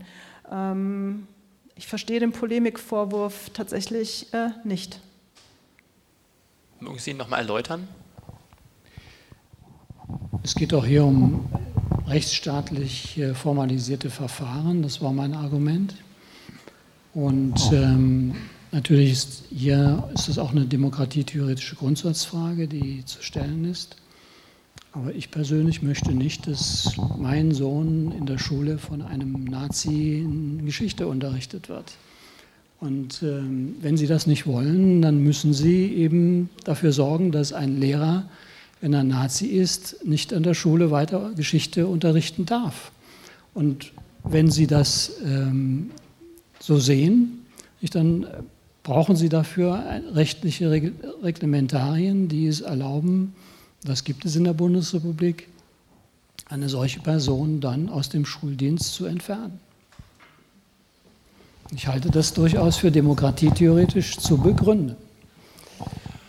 Okay, lassen wir vielleicht einfach so stehen. Ähm, ich würde demnächst auch gerne dann gleich fürs Publikum ähm, öffnen. Ich wollte noch auf einen Punkt raus, äh, Frau Bürgin, Sie haben es angedeutet, aber nicht so richtig ausgeführt. Ähm, Sie sagten bereits, dass dieses ähm, extremismus-theoretische Denken sehr starke Auswirkungen auf die politische Bildungslandschaft hat. Wenn man sich das anguckt, äh, wird man feststellen, in Hessen haben Sie es schon erwähnt, dieses ähm, Programm für Demokratie und gegen Extremismus und auch das Bundesprogramm Demokratie leben, das äh, primär für die äh, Förderung einer Demokratie politischen Zivilgesellschaft da ist, arbeitet mit diesen Begriffen ähm, und setzt sie auch voraus sozusagen für die, für die oft auf jeden Fall für die Förderung von, von politischer Bildungsarbeit. Ähm, was hat das für, äh, Sie scheinen ja dazu gerade zu arbeiten, was, was hat das für reale Auswirkungen? Dass diese Logik übernommen werden muss in der Arbeit? Ja, das hat bei den Trägern ähm, zum einen die ganz praktische äh, Konsequenz, ähm, mindestens mal Antragslyrik betreiben zu müssen, wenn nicht sogar tatsächlich äh, die Ausrichtung der eigenen Angebote dem zu unterwerfen, was die Programme vorsehen. Und wir haben da ja insgesamt eine sehr problematische Entwicklung, dass die institutionelle Förderung sowohl für die außerschulische politische Bildungsarbeit als auch für, ähm, für die Jugendarbeit, in, ja, in der ja teilweise auch ähm, wichtige Bildungsarbeit stattfindet, runtergeht und gleichzeitig die Programmmittel aufgestockt werden. Das heißt, das, ähm, worüber, und das wäre für mich auch ein Kennzeichen von Demokratie, ähm, eine plurale Trägerlandschaft auch selbst entscheiden kann, was sie tun will, das wird immer schwerer möglich, weil die Einrichtungen ähm, immer stärker abhängig werden von ähm, Programmmitteln. Und dann geben die Programme vor, was getan werden soll. Und Demokratie leben ist ähm, ja jetzt der, ähm, sozusagen ist der, das, das, das, wichtigste Programm, was es bundesweit gibt, wurde jetzt nochmal aufgestockt, ähm, ersetzt teilweise die Mittel, die die Einrichtungen bräuchten über, über institutionelle Förderung in der Jugend Jugend- und Erwachsenenbildungsarbeit. Ja, und tatsächlich, Demokratie leben ist ähm, Extremismus präventiv gerahmt. Also die Strategiepapiere des ähm, BMSFFJ machen da auch kein Hehl draus. Ähm, ähm, also da, wo Demokratie draufsteht, ist sozusagen Extremismusprävention drin aus der Perspektive des Bundesministeriums und die Einrichtungen müssen sich sozusagen anpassen oder sie verlieren halt die Gelder und da sie die ansonsten teilweise nicht mehr ähm, erhalten können über andere Quellen, ähm, tun sie das zum Teil. So, und das wird nochmal flankiert über ähm, die zunehmenden Befugnisse ähm, der Sicherheitsbehörden und Sicherheitsbehörden sage ich jetzt deshalb, weil wir nicht nur wie im Fall von äh, Hessen erleben, ähm, dass der Verfassungsschutz quasi auch angesetzt wird auf Einrichtungen, sondern es gibt quasi komplementär auch eine eine Veränderung der Polizeigesetze sodass auch ähm, die Polizei ähm, in dem sagen, Schnittbereich zu ähm, Demokratieprojekten, die jetzt nicht nur originär Bildungsarbeit machen, ähm, auch Aufgaben erhält, ähm, zwar zu kontrollieren auf Extremismus, links, rechts, salafistisch heißt das dann meist. Ähm, und das bedeutet für Einrichtungen, also einerseits sich sozusagen zu unterwerfen unter die, ähm, unter die extremismuslogischen Rahmungen inhaltlicherseits, andererseits aber auch permanent zum potenziellen ähm, Verdachtsfall gemacht zu werden. Und ich meine, die Bildungsstätte Anne Frank war selber betroffen gewesen davon. Ähm, die Frankfurter Neue Presse hat die Kampagne geführt vor ähm, ziemlich genau zwei Jahren und ähm, bundesweit ist dieses Signal auch angekommen, nicht nur in Frankfurt. Ähm, und ähm, das finde ich relativ Publikum wissen, wovon Sie ja. sprechen. Führen Sie es vielleicht noch mal kurz aus, was Sie meinen. Ja, die Frankfurter Neue Presse hat ähm, vor zwei Jahren, genau, das war im Dezember 2017, als ähm, das Hessische Kompetenzzentrum, das quasi die Mittel aus dem Landesprogramm Hessen ausschüttet, den ähm, Trägern mitgeteilt hat, dass zukünftig alle Mitarbeiterinnen und Mitarbeiter sicherheitsüberprüft werden können durch den Verfassungsschutz. Ähm, gab es ähm, große Kritik in der Öffentlichkeit, an der sich ja auch ähm, die Bildungsstätte Anne Frank beteiligt hat. Und daraufhin hat die Frankfurter Neue Presse ähm, veröffentlicht, ob hier denn im eigenen Hause denn überhaupt alles quasi im Reinen wäre oder inwieweit nicht die Bildungsstätte selber äh, sozusagen ähm, extremistische Mitarbeiterinnen beschäftigen würde. Ja. Und ähm, das ähm, war ähm, als Signal ähm, deutlich zu hören, führte ja auch zu einer, sozusagen, zu einer Maßnahme intern, ähm, diesem Druck ausweichen zu können. Und was ich daran besonders schwerwiegend fand, ähm, und sagen, da bin ich, wird dann sofort auch dieses Register ähm, des radikalen Erlasses auch wieder reaktiviert. Es ging ja gar nicht darum, ähm, irgendwelche dienstlichen Verfehlungen vorzuwerfen ja, oder zu sagen, die Bildungsstätte Anne Frank macht irgendwas falsch. Ja. Das, dieser Vorwurf musste gar nicht erhoben werden, weder gegen die Einrichtung noch gegen irgendwelche Mitarbeiterinnen und Mitarbeiter. Es reichte der Begriff Extremismus, der sozusagen den Verdacht mobilisierte und am Ende auch ähm, zu Maßnahmen führte. Und das zeigt einfach die Wirkmächtigkeit dieses Konzeptes. Das zeigt die Bedrohung, die das für Einrichtungen ausmacht und auch für Mitarbeiterinnen und Mitarbeiter ausmacht. Und das halte ich für eine Demokratie für sehr, sehr schwerwiegend. Ich halte das schlicht für undemokratisch, um das vielleicht an der Stelle auch nochmal zuzuspitzen. Ich weiß nicht, wie gut Sie den Fall kennen. Mögen Sie dazu was sagen zu, dem, zu der Problematik? Den Fall kenne ich überhaupt nicht, aber ähm, ich war äh, eine ganze Reihe von Jahren im Beirat des Bündnisses für Demokratie und Toleranz in Berlin und bin jetzt schon seit zwei, drei Jahren im WOS-Beirat. Also das ist ähm, ein ähnliches Programm, das wir in Sachsen haben, äh, wo also zahlreiche Träger der politischen Bildung, äh, Initiativen, zivilgesellschaftliche Initiativen, die Demokratieförderung äh, betreiben, äh, sich gegen Rassismus, äh, Gewalt, Antisemitismus und so weiter engagieren, gefördert werden. Nach meinem Eindruck wird diese Rahmung, von der Sie sprechen, ähm, auf der Bundesebene wie auch in Sachsen, in anderen Ländern, den hessischen Fall kenne ich nicht so gut, aber Sachsen und auf der Bundesebene kann ich äh, durchaus meine, von, aus eigener Erfahrung sprechen. Und da ist mein Eindruck, dass diese Rahmung sehr liberal und, und äh, ähm, nicht äh, sehr streng vorgenommen wird und man äh, keineswegs nun auf diese Lyrik, von der Sie sprechen, so großen Wert legen würde. Ähm, natürlich möchte man nicht, dass ähm, extremistische Gruppierungen dann äh, in die Förderung hineinkommen. Aber auch da hat man ähm, die, sind die, Vorsichtsmaßnahmen, die man zu Beginn der Programme ergriffen hatte, also mit Anfragen bei den Verfassungsschutzämtern, das ist dann zurückgenommen worden, auch äh, wegen der Proteste aus, von Seiten betroffener Initiativen, die meinten, dass ihnen Unrecht geschehe, wenn solche Fragen überhaupt äh, gestellt würden. Ähm, und da ist man aus pragmatischen Gründen, auch aus Gründen der politischen Klugheit, sehr zurückhaltend in der Praxis geworden. Also das ist mein Eindruck. Von daher wundert es mich, wenn Sie das so mit, mit großer Besorgnis artikulieren, dass da äh, Initiativen unterdrückt werden könnten, die ähm, Demokratieförderung betreiben wollen. Ja, ich würde noch mal ergänzen, dass das ähm, durch eine kleine Anfrage 2018 rauskam, dass ähm, 51 Projektträger von Demokratie leben ähm, durch das Bundesamt für Verfassungsschutz überprüft wurden, ohne Wissen, ohne Information. Und das BMFSFJ, das ja für Demokratieleben zuständig ist ähm, und in diese Informationsübermittlung ähm, eingebunden war, weigert sich offenzulegen, welche 51 äh, Einrichtungen das sind. Ist das demokratisch, frage ich mich. Ja? Wenn das keine Konsequenzen hatte, dann ähm, scheint, es ja, scheint die Prüfung ja nicht negativ gewesen zu sein. Ja, aber ich kann mich nicht damit ähm, zufrieden geben, dass ähm, ähm, diejenigen, die sich für Demokratie einsetzen, zu Objekten der Überwachung werden und dem Verdacht ausgesetzt werden.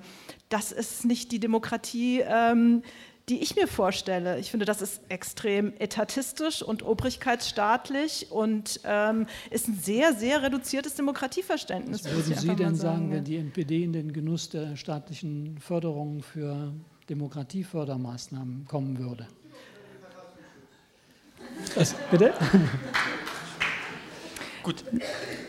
Bitte, also ich würde nur ganz kurz, aber das ist vielleicht jetzt das Signal gewesen, dass, wir, dass wir irgendwie öffnen, aber ich würde noch mal eins sagen, also bei diesen, bei diesen ganzen Diskussionen um die Förderpolitik ähm, wird oft so getan, als würden Einrichtungen einfach so Geld kriegen. Aber die müssen Anträge schreiben, die müssen schreiben, was sie wollen, sie müssen sich inhaltlich äußern. Sie werden ja im Antragsverfahren ohnehin schon eng überprüft. Und ich sage mal so, wenn die NPD einen Antrag stellt für Demokratie leben, dann würde ich mal gerne wissen, ähm, wie die begründen, dafür Gelder bekommen. Also das ist ja absurd, sich das überhaupt vorzustellen.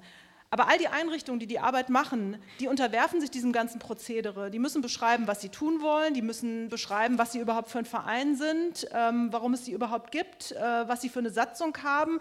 Das heißt, sie sind ja sowieso schon vorwärts und rückwärts gescreent.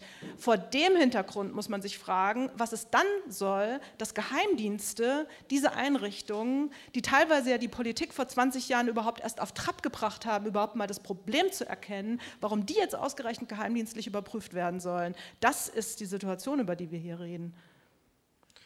Gut. Ähm, dann wäre das geklärt ähm, und ähm, ich freue mich sehr jetzt aus Beitrag aus dem, auf, äh, auf, Beiträge aus dem Publikum. Wir haben ein Saalmikrofon. Ich möchte Sie sehr bitten, können wir ein bisschen mehr Licht in dem Raum bekommen, weil ich nach hinten wirklich fast nichts sehen kann. Äh, das heißt, wenn sich da jemand meldet, kriege ich Schwierigkeiten. Ähm, ich, möchte Sie bitten, ah, ähm, ich möchte Sie bitten, sich bei Ihren äh, Beiträgen möglichst kurz zu halten, damit wir viele Menschen beteiligen können. Und nach Möglichkeit, äh, mir wäre es lieber, Sie würden Fragen äh, an, das, an das Podium stellen, als äh, äh, eigene Thesen in länger, Länge und Breite auszubreiten. Aber natürlich wollen wir auch das gerne haben. Und ich habe auch schon eine erste Wortmeldung hier vorne von dem jungen Mann, der jetzt das Mikrofon bekommt. Ja, äh, Hanning, ich versuche äh, versuch, das in eine Frage zu verpacken nö, und kein Referat zu halten. Ähm, genau, also es wundert mich äh, doch ziemlich, dass Sie die ganze Zeit auf, äh, Herr Backes, dass Sie die ganze Zeit auf der NPD sozusagen ähm, äh, herumreiten oder die NPD als Beispiel benutzen, um sozusagen für die Nutzbarkeit oder der Nützlichkeit des äh, Extremismusbegriffs ähm, ja, zu werben. Äh, hat doch gerade Ihr Kollege und Weggefährte ähm, Jesse äh, dafür gesorgt, dass der NPD gerade nicht verboten worden ist. Also das war gerade sein Plädoyer, dass sie nicht verboten wird, ähm, trotzdem, dass sie da irgendwie diese Extremismuskriterien erfüllt. Und ich war ähm, äh, Ihnen, Frau Bürgen, äh, sehr dankbar, dass Sie auch nochmal gerade den letzten Fall aufgegriffen haben. Also es ist ähm, ja ziemlich gewiss, dass das äh, äh Buch äh, extrem unbrauchbar, das hier erschienen ist, dass kein Zufall ist, dass es gerade aus der Bildungsstätte hervorgegangen ist. Und wie Sie schon skizziert haben, wenn dieser Vorwurf einmal in der Welt ist, jemand ist linksextrem, ne, dann lässt er sich eigentlich kaum noch entkräftigen. Also es gibt keine Instanz, äh, äh, keine juristische, keine demokratische Instanz, mit der man gegen den Verfassungsschutz in irgendeiner Art und Weise sinnvoll vorgehen könnte.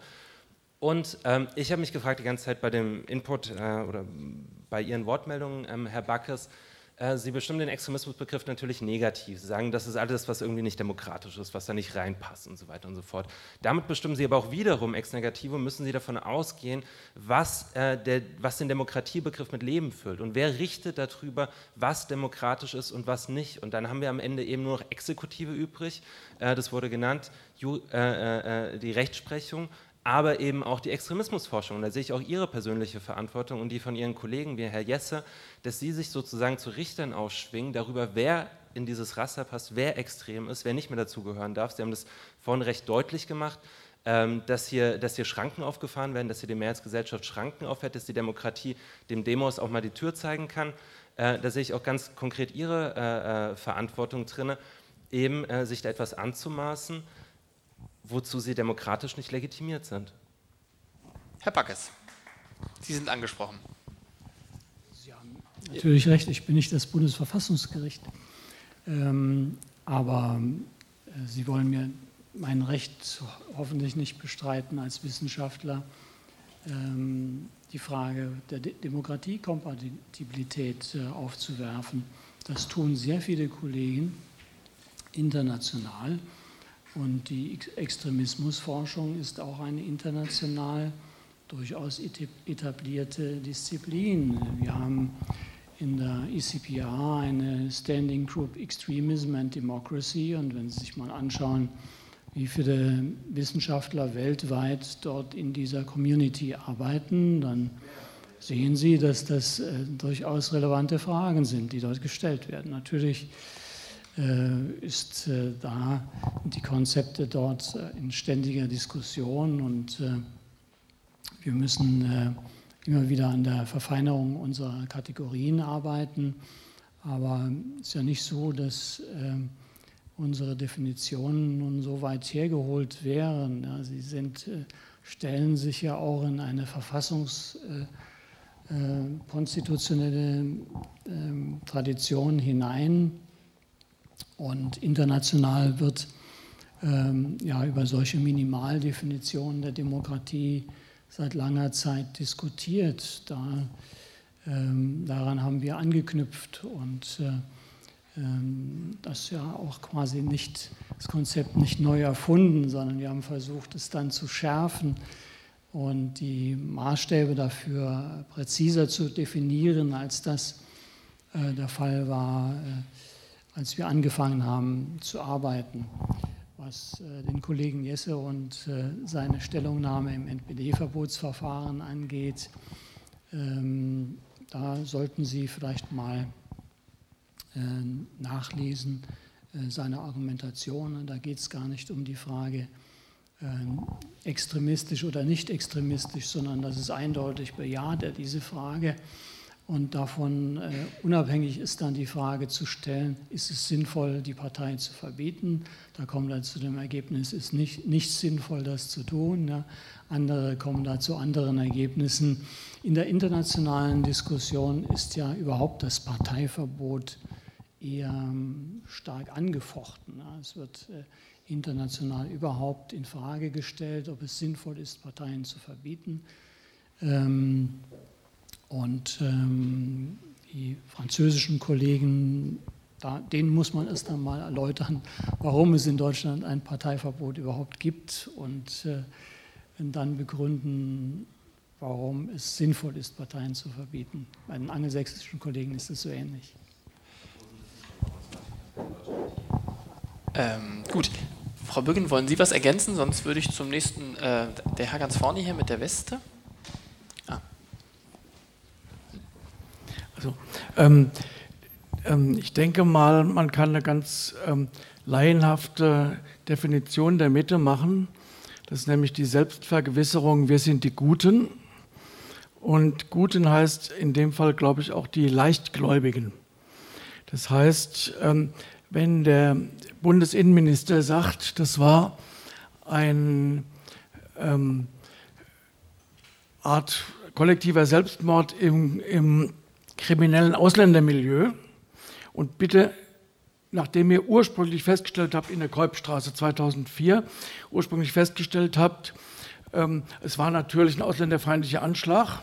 Ja, es waren auch immer die drei Attentäter, in, äh, die zwei Attentäter mit den Fahrrädern zu sehen. Ja, es war von vornherein klar, Innenminister Chili sagt aber, ab heute glaubt ihr gefälligst und, und, und ihr ähm, ähm, seid es am Gängelband der Ermittlungen, ähm, dass, dass eben äh, die sozusagen untereinander äh, als Mafia oder sonst irgendwas gemacht haben. Ja, ähm, das finde ich ein, ein, ein, ganz wunderbares Beispiel, um zu sehen, wie hier diese Selbstvergewisserung, ja, wir sind die Guten und das sind die Schlechten. Ja? Oder ähm, wenn Polizisten einen in der Dessauer Zelle verbrennen, ja, kein Feuerzeug, nichts ähm, ähm, in der Zelle, dann ähm, ist natürlich selbstverständlich, bevor die Tatortgruppe runtergeht, die, das Fax vom Innenminister in Sachsen-Anhalt da, dass es ein Selbstmord war. Ja, und wer mal guckt, ähm, ähm, in dem, was da die Initiative veröffentlicht hat, sieht, der Tatortmensch geht runter und sagt, wir gucken jetzt in die Kellerzelle Nummer 5, weil da nämlich ähm, der Schwarze sich umgebracht hat.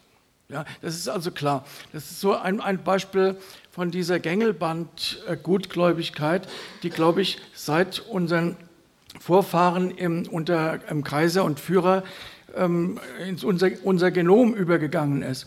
Und das meine ich, das steckt hinter all dem, was wir heute diskutieren, steckt drin, dass es eine Gutgläubigkeit ist und selbstkritische Presseorgane, teilweise die Rundschau, teilweise der Spiegel, haben das ja alles so übernommen über zehn Jahre, dass die kriminellen Ausländer sich selbst da gegenseitig umbringen oder am Anfang, dass ein Ausländer hat, dann ähm, nur eine Gewärzhausschlägerei ist oder diese Definitionen. Also das finde ich Gut, Haben Sie ähm, eine Frage ans Publikum oder ist das einfach nur ja, ein Podium? Die, Fra die Frage ist, wird sowas denn berücksichtigt, dass es eine Art ähm, äh, Definition, also eine nicht wissenschaftliche Realität der Mitte ist, die sich dadurch auszeichnet, dass sie eine Art Mainstream, also vorgegebenes, braves Denken hat am Gängelband der Innenpolitiker. Fühlt sich jemand da angesprochen, was das dazu zu sagen? Naja, ähm, So eine Vermutung kann man natürlich auf jeden Fall haben, dass da Klischees eine Rolle spielen, Klischeevorstellungen. Nun, äh, bei den Beamten, die dann in leitenden Funktionen mit solchen Dingen bei der Polizei, was meinten Sie für? Chili selber. Ja, aber der Chili steht bei mir gar nicht im Verdacht, so klischeehaft zu denken. Das ist kein Klischee. Ja.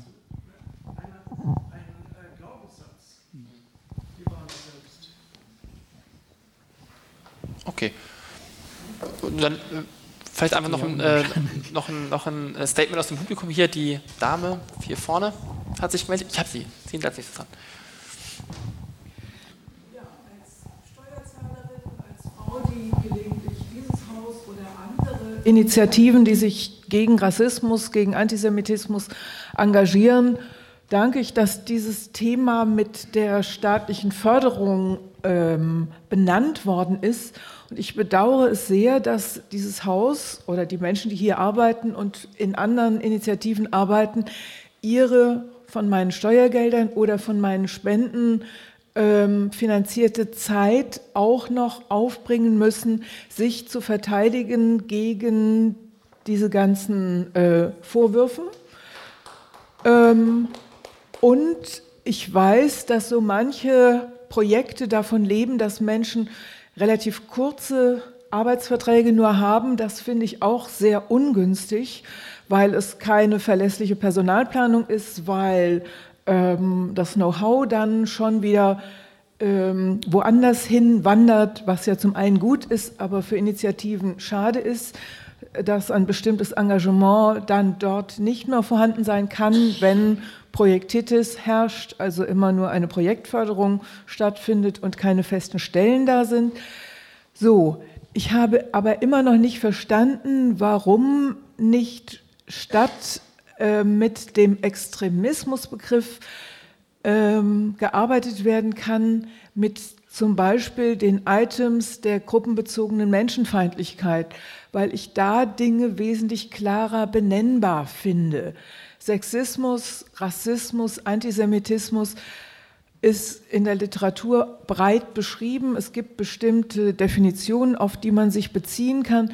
Damit kann man benennen, was wo ist, kann demokratisch darüber diskutieren, kann auch sagen, hier ist eine Grenze überschritten, weil diese Äußerung rassistisch ist, wie auch immer.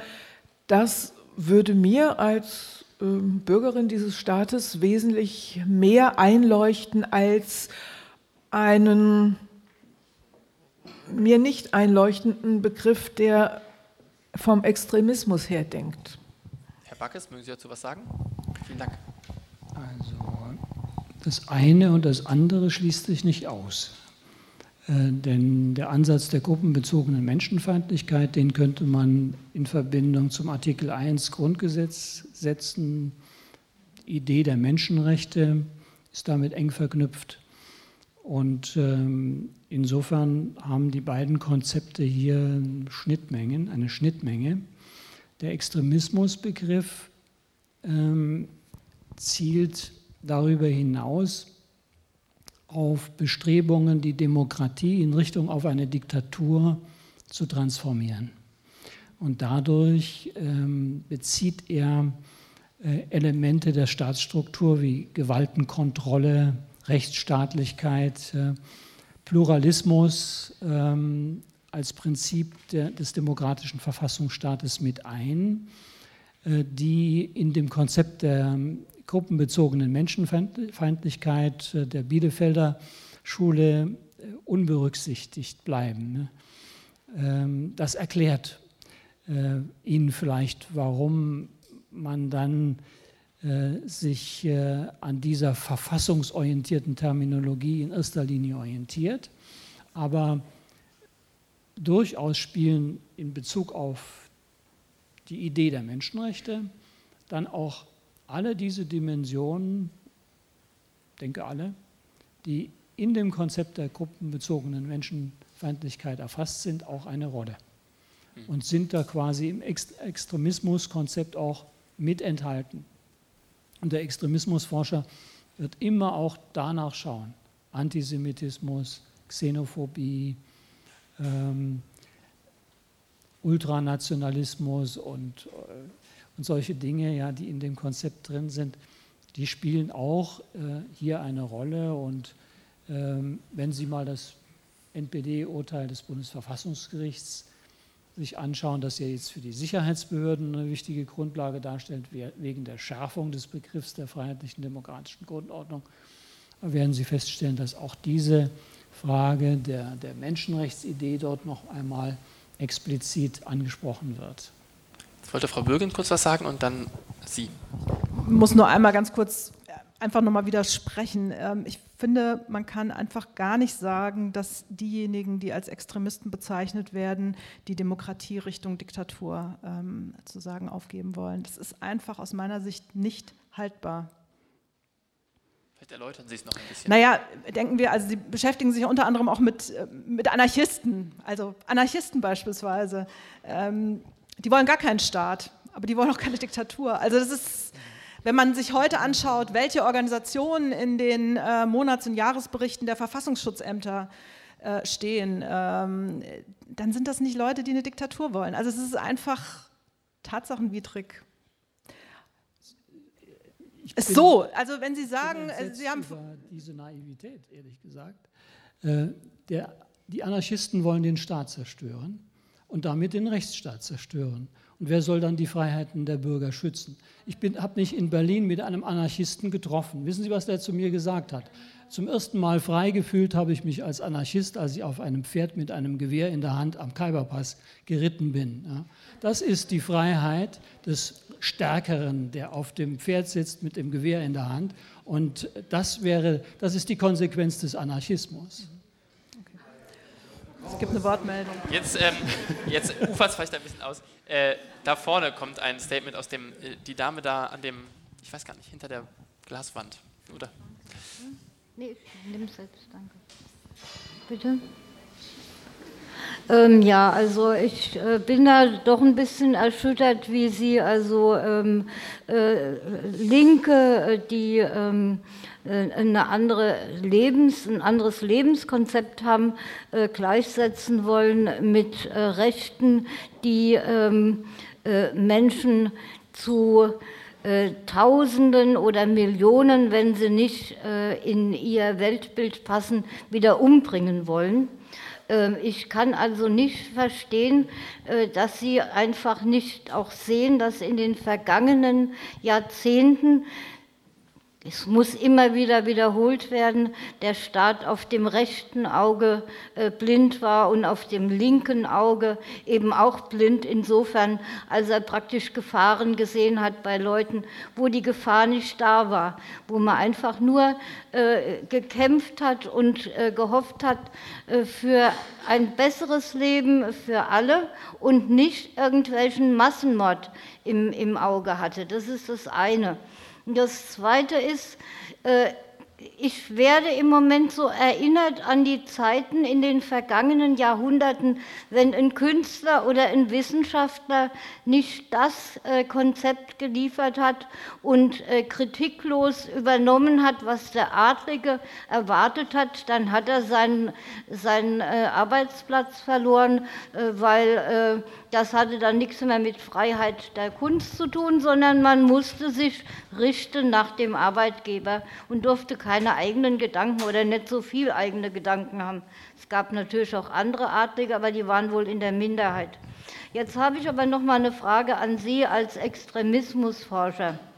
Sie wissen, dass es nicht nur darum geht, ob etwas äh, äh, ob eine Partei erlaubt wird sondern, oder nicht, sondern es geht auch darum, wie gehe ich mit diesen beispielsweise jetzt Rechtsextremisten, das sind nämlich für mich die eigentlichen gefährlichen, wie gehe ich mit diesen Leuten um? Wenn ich die Partei verbiete oder auch nicht verbiete, dann äh, stellt sich trotzdem noch die strafrechtliche Frage.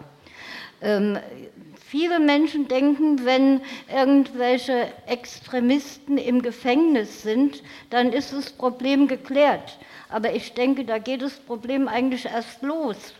Denn Polizei ähm, Bundeswehr und Justiz sind eigentlich die, die selbst sehr äh, ordnungsliebend, Sicherheitsfanatiker äh, oft sind. Ich sage auch nicht alle, aber viele von ihnen. Sie haben eine ganz andere äh, äh Auffassung über äh, ähm, die Freiheit in einem Sie so ein bisschen Land. Zum Schluss kommen? Ja, und ich denke, es ist oft gefährlich, wenn diese Menschen im Gefängnis dann vielleicht die Rechtsextremen auf irgendwelche Gefängniswärter äh, ähm, äh, treffen, die auch diesem autoritären System äh, nachhängen. Und okay. Äh, das weiß man ja von Hitler und, und, und Konsorten, wie das zum Teil dann, wie sie sich dort zum Teil radikalisiert haben im Gefängnis. Was, wie sehen Sie das? Ich weiß nicht, Herr Backes, ob Sie darauf antworten können.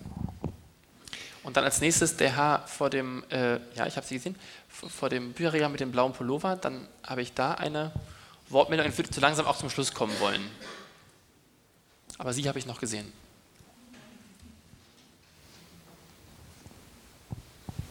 Ah, Sie wollten nicht antworten. Ja, ich sehe diese Gefahr als nicht so gravierend an, wie die Dame offenbar. Dann Sie bitte. Ich versuche mal jetzt. Im Moment schon. Ich war jetzt auch irritiert, dass ich Sie gar nicht gesehen habe. Warum haben Sie sich denn versteckt? jetzt sehe ich Sie. Vielleicht kann man ja nachher noch äh, also, sprechen. Wir können gleich. nachher noch mal miteinander reden. Gerne. Sie bitte? Ich möchte nochmal auf den Umgang ein, äh, eingehen mit, mit eben besagten Kräften. Ähm, die auch heute oft als rechtspopulistisch bezeichnet werden. Einerseits, äh, Sie haben vorhin den Kommentar gebracht. Ich versuche so zu machen. Sie haben vorhin den Kommentar gebracht, Sie möchten nicht, äh, dass Ihr Sohn von einem Nazi unterrichtet wird. Das kann ich sehr gut verstehen. Denken Sie denn, dass die Mechanismen, die es momentan gibt, äh, einerseits auch in Bezug darauf, Extremismus fernzuhalten, so wie Sie das auch definieren, ausreichend sind bzw. funktionieren? Ähm, und auf der anderen Seite noch eine Frage, vielleicht schon ein bisschen vorweggenommen. Glauben Sie nicht, dass es auch jede Menge Grauzonen gibt, wo eine Person vielleicht nicht die Spielregeln unserer Demokratie, so wie sie jetzt sind, in Frage stellt, aber dennoch offen rassistisch gegenüber, gegenüber Menschen ist und auftritt, ähm, die in einer Schulklasse sitzen, die vielleicht nicht so aussehen wie Sie und ich, aber andere. Das ist zumindest das, was ich an Schule sehr oft erlebe. Dann habe ich auch eine Frage an Sie noch. Ähm, sie haben vorhin gesagt, ähm, Sie wollen ein bisschen raus aus dieser Antagonismusfrage, ähm, also wir Guten gegen die Bösen. Ähm, das kann ich sehr gut nachvollziehen, aber ähm, vielleicht könnten Sie noch mal etwas konkreter darauf eingehen, was Sie meinen, wenn Sie sagen, wir müssen uns damit politisch auseinandersetzen.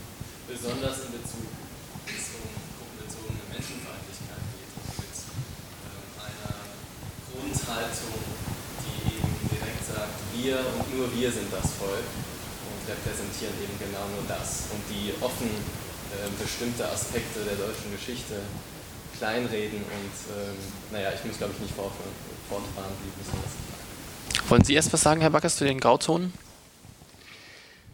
Ja, da sehe ich in der Tat eine Gefahr. Ähm, also wenn sozusagen unsere ähm, Angst, unsere Befürchtung ähm, dass in bestimmten Funktionen Personen sein könnten, die ähm, im Grunde in, zentralen Fragen den, den, Verfassungskonsens nicht teilen, dazu führt, dass wir dann ähm, mit Argusaugen jede einzelne Person betrachten, ne? dann ähm, würde ich selbst auch sagen, Vorsicht, ähm, ähm, das kann in Gesinnungsschnüffelei und, und Bespitzelung und so weiter ausarten. Ne? Ähm, die, die, Frage von Extremismus, von Personen ähm, in Funktionen muss mit Fingerspitzengefühl, mit Liberalität äh, behandelt werden und kann ausarten, wenn so ein Geist des McCarthyismus äh, äh, greift und ähm, quasi eine, eine Kultur des Verdachts und, und des Misstrauens äh, sich ausbreitet. Ja. Das muss auf jeden Fall verhindert werden.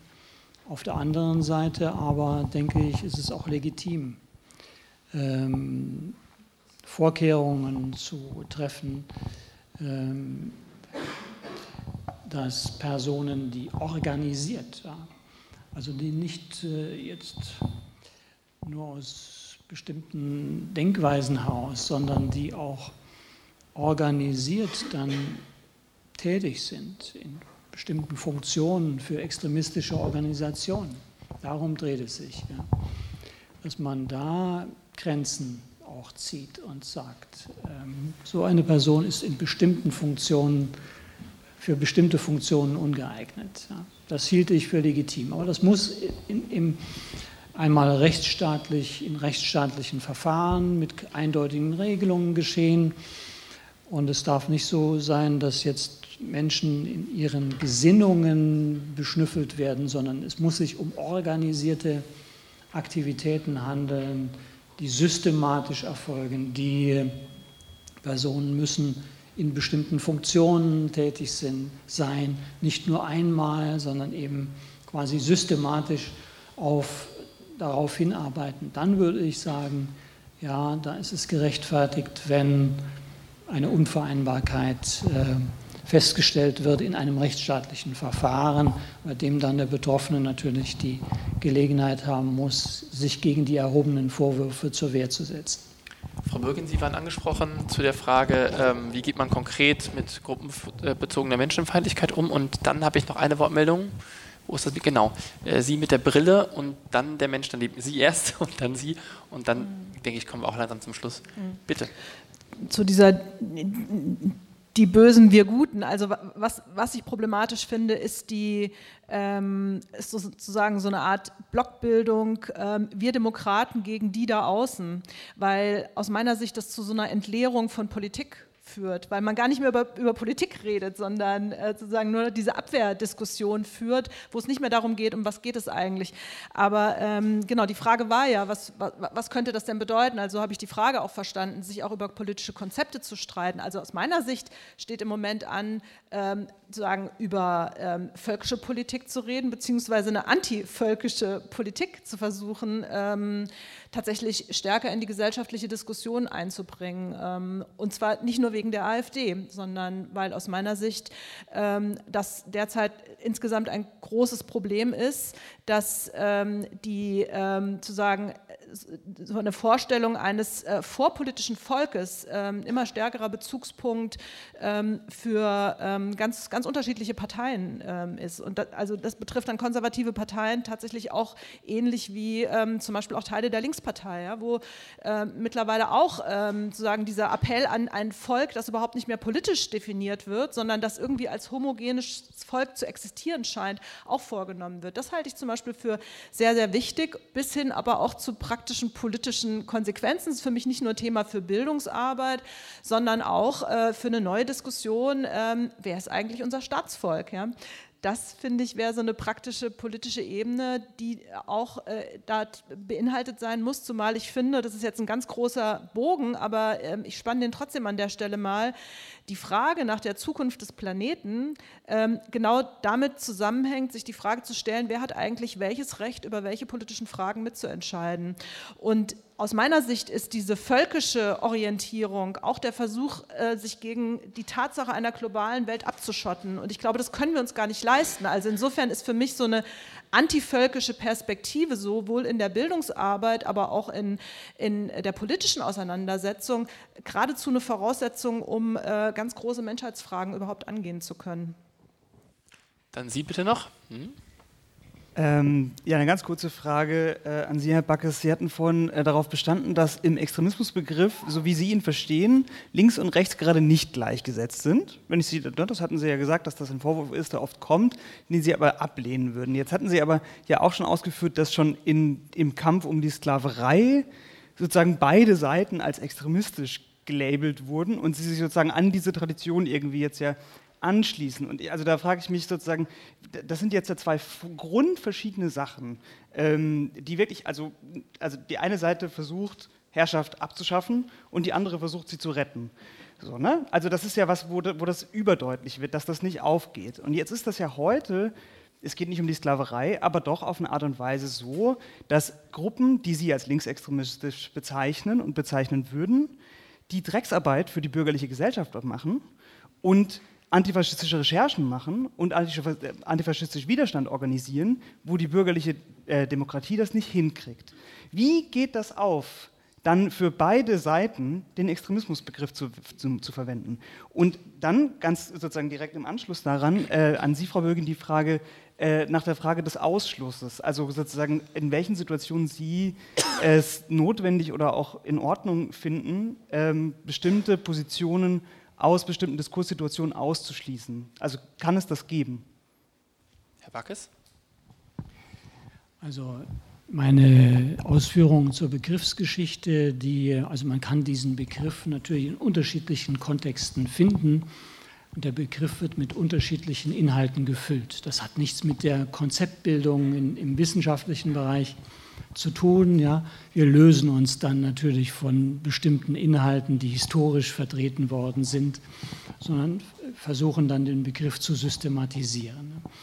Gleichsetzung von links und rechts. Ähm, ja, insofern, wenn wir also einen Linksextremismus und einen Rechtsextremismus äh, definitorisch erfassen, dann sind die beiden Phänomene in ihrem Extremismus gleich, ja? in ihrem Linkssein und in ihrem Rechtssein, aber natürlich unterschiedlich. Ja? Ähm, Extremismus heißt eben, dass sich eine bestimmte Gruppierung gegen die Demokratie, gegen den Verfassungskern wendet. Und ähm, ja, ich will das mal an, an einem Beispiel äh, erläutern. Äh, wenn Sie die Zeitschrift Indie Media oder das Internetforum Indie Media lesen, jeden Tag gibt es da eine ganze Menge an Einträge, dann können Sie in der aller Regel den Geist des Linksextremismus erkennen. Ja, in diesen Bekennungen, Tatbekennungen von Menschen. Neulich ist eine Gruppe in Leipzig-Konnewitz in die Wohnung einer Immobilienfirmenmitarbeiterin eingedrungen. Die Frau ist mit Faustschlägen niedergestreckt worden. Das war die autonome, aus der autonomen Konnewitzer Szene kamen diese äh, zwei Personen, die das offenbar waren. Und äh, die haben stolz auch sich zu ihrer Tat in der Zeitschrift Indie Media bekannt. Ja. Da würde ich sagen, das ist Linksextremismus pur. Und äh, wir haben hier die Befürwortung von Gewalt im Kampf gegen Rechts, so wie es dann heißt, ja, äh, oder in dem Fall Kampf gegen die Gentrifizierung, gegen die Immobilienhaie. Da äh, nimmt sich jemand das Recht heraus der Gewaltanwendung äh, in, in einem rechtsstaatlichen System, um seine politischen Ziele zu verfolgen. Ähm, und der Hintergrund ist eine ja, ähm, teilweise antifaschistische Ideologie, die ähm, bei der Antifaschismus und Antikapitalismus und antistaatlicher Kampf, äh, Antirepression zu einer großen ideologischen Einheit miteinander verknüpft werden. Antikapitalismus, Antiimperialismus gehören meistens auch noch dazu. Das ist äh, Linksextremismus pur. Und ähm, ähm, da würde ich auch sagen, ja, Denkungsart, was Sie angesprochen haben, das sei ganz weit hergeholt. Lesen Sie mal den Artikel von Hannah Arendt, Ideologie und Terror. Da können Sie in dem, den Abschnitten, wo Hannah Arendt die Merkmale des ideologischen Denkens äh, zu bestimmen sucht, so einige Merkmale dessen auffinden, was genau in diesen Tätergruppen in den Köpfen äh, herumschwirrt ja, und was sie zu dieser Art von Verhalten veranlasst. Ähm, dass die Motive natürlich nicht identisch sind mit rechtsextremistischen Gewalttätern, das ist auch vollkommen klar. Äh, sonst würden wir diese Gewalttäter nicht als linksextremistisch einordnen. Es sind andere ideologische Zusammenhänge, aber es sind Verhaltensweisen, die gewaltorientiert sind und die nicht aus dem Geist des demokratischen Rechtsstaates heraus begangen werden, sondern aus einem ja, linksextremistischen Denkansatz heraus. Frau Böcken, Sie waren gefragt nach Ausschlüssen. Und dann, genau, Sie noch, und dann würde ich sagen, verlegen wir die weitere Debatte an die Getränkebar. Auf der gesellschaftlichen Ebene gehe ich zunächst davon aus, dass Demokratie bedeutet, dass alle das gleiche Recht haben, ihre Stimme zum Ausdruck zu bringen und auch mitzuentscheiden. Und daran würde ich auch keine Abstriche machen, auch nicht bei Nazis. So, ähm, das bedeutet aber nicht, dass ich ähm, wahllos in Diskurse gehen würde, sondern ich gebe, begebe mich dann in Diskurse, wenn ich die auf irgendeine Weise für sinnvoll erachte. Und das bedeutet in der pädagogischen Arbeit oder auch in der Hochschullehre, dass ich prinzipiell erstmal immer guter Hoffnung bin, dass Haltungen zur Welt sich auch verändern lassen. Wenn ich irgendwann feststelle, ähm, dass es keinen Sinn hat, diese Hoffnung aufrechtzuerhalten, dann würde ich mir natürlich auch nicht eine Lehrveranstaltung ähm, sprengen lassen, ähm, weil Leute da eine Propagandarede absondern wollen zum Beispiel. Also um das jetzt mal tatsächlich auf meine eigene Arbeits, äh, auf mein Arbeitsgebiet ähm, zu beziehen. Ähm, das heißt, es ist aus meiner Sicht immer sehr, sehr situativ, auch zu gucken, um was für Diskurse geht es. Also ich meine, das Thema geht ja jetzt irgendwie lange auch durch alle Medien, ja.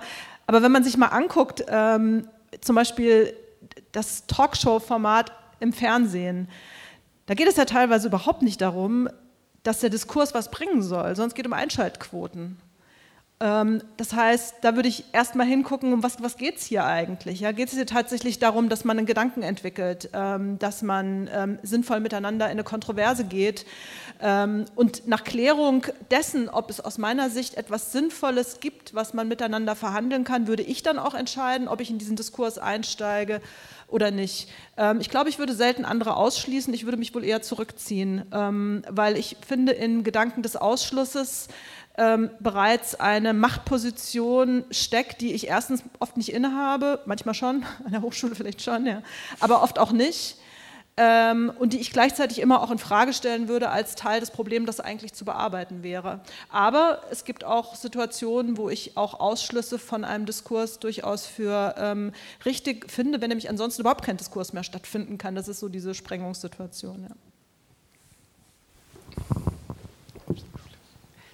Ähm, ich sage äh, vorneweg, ich bin kein Politikwissenschaftler, ich bin Sozialarbeiter. Ich fühlte mich eben nicht wirklich persönlich angesprochen, als es um die Sozialpädagogen ging.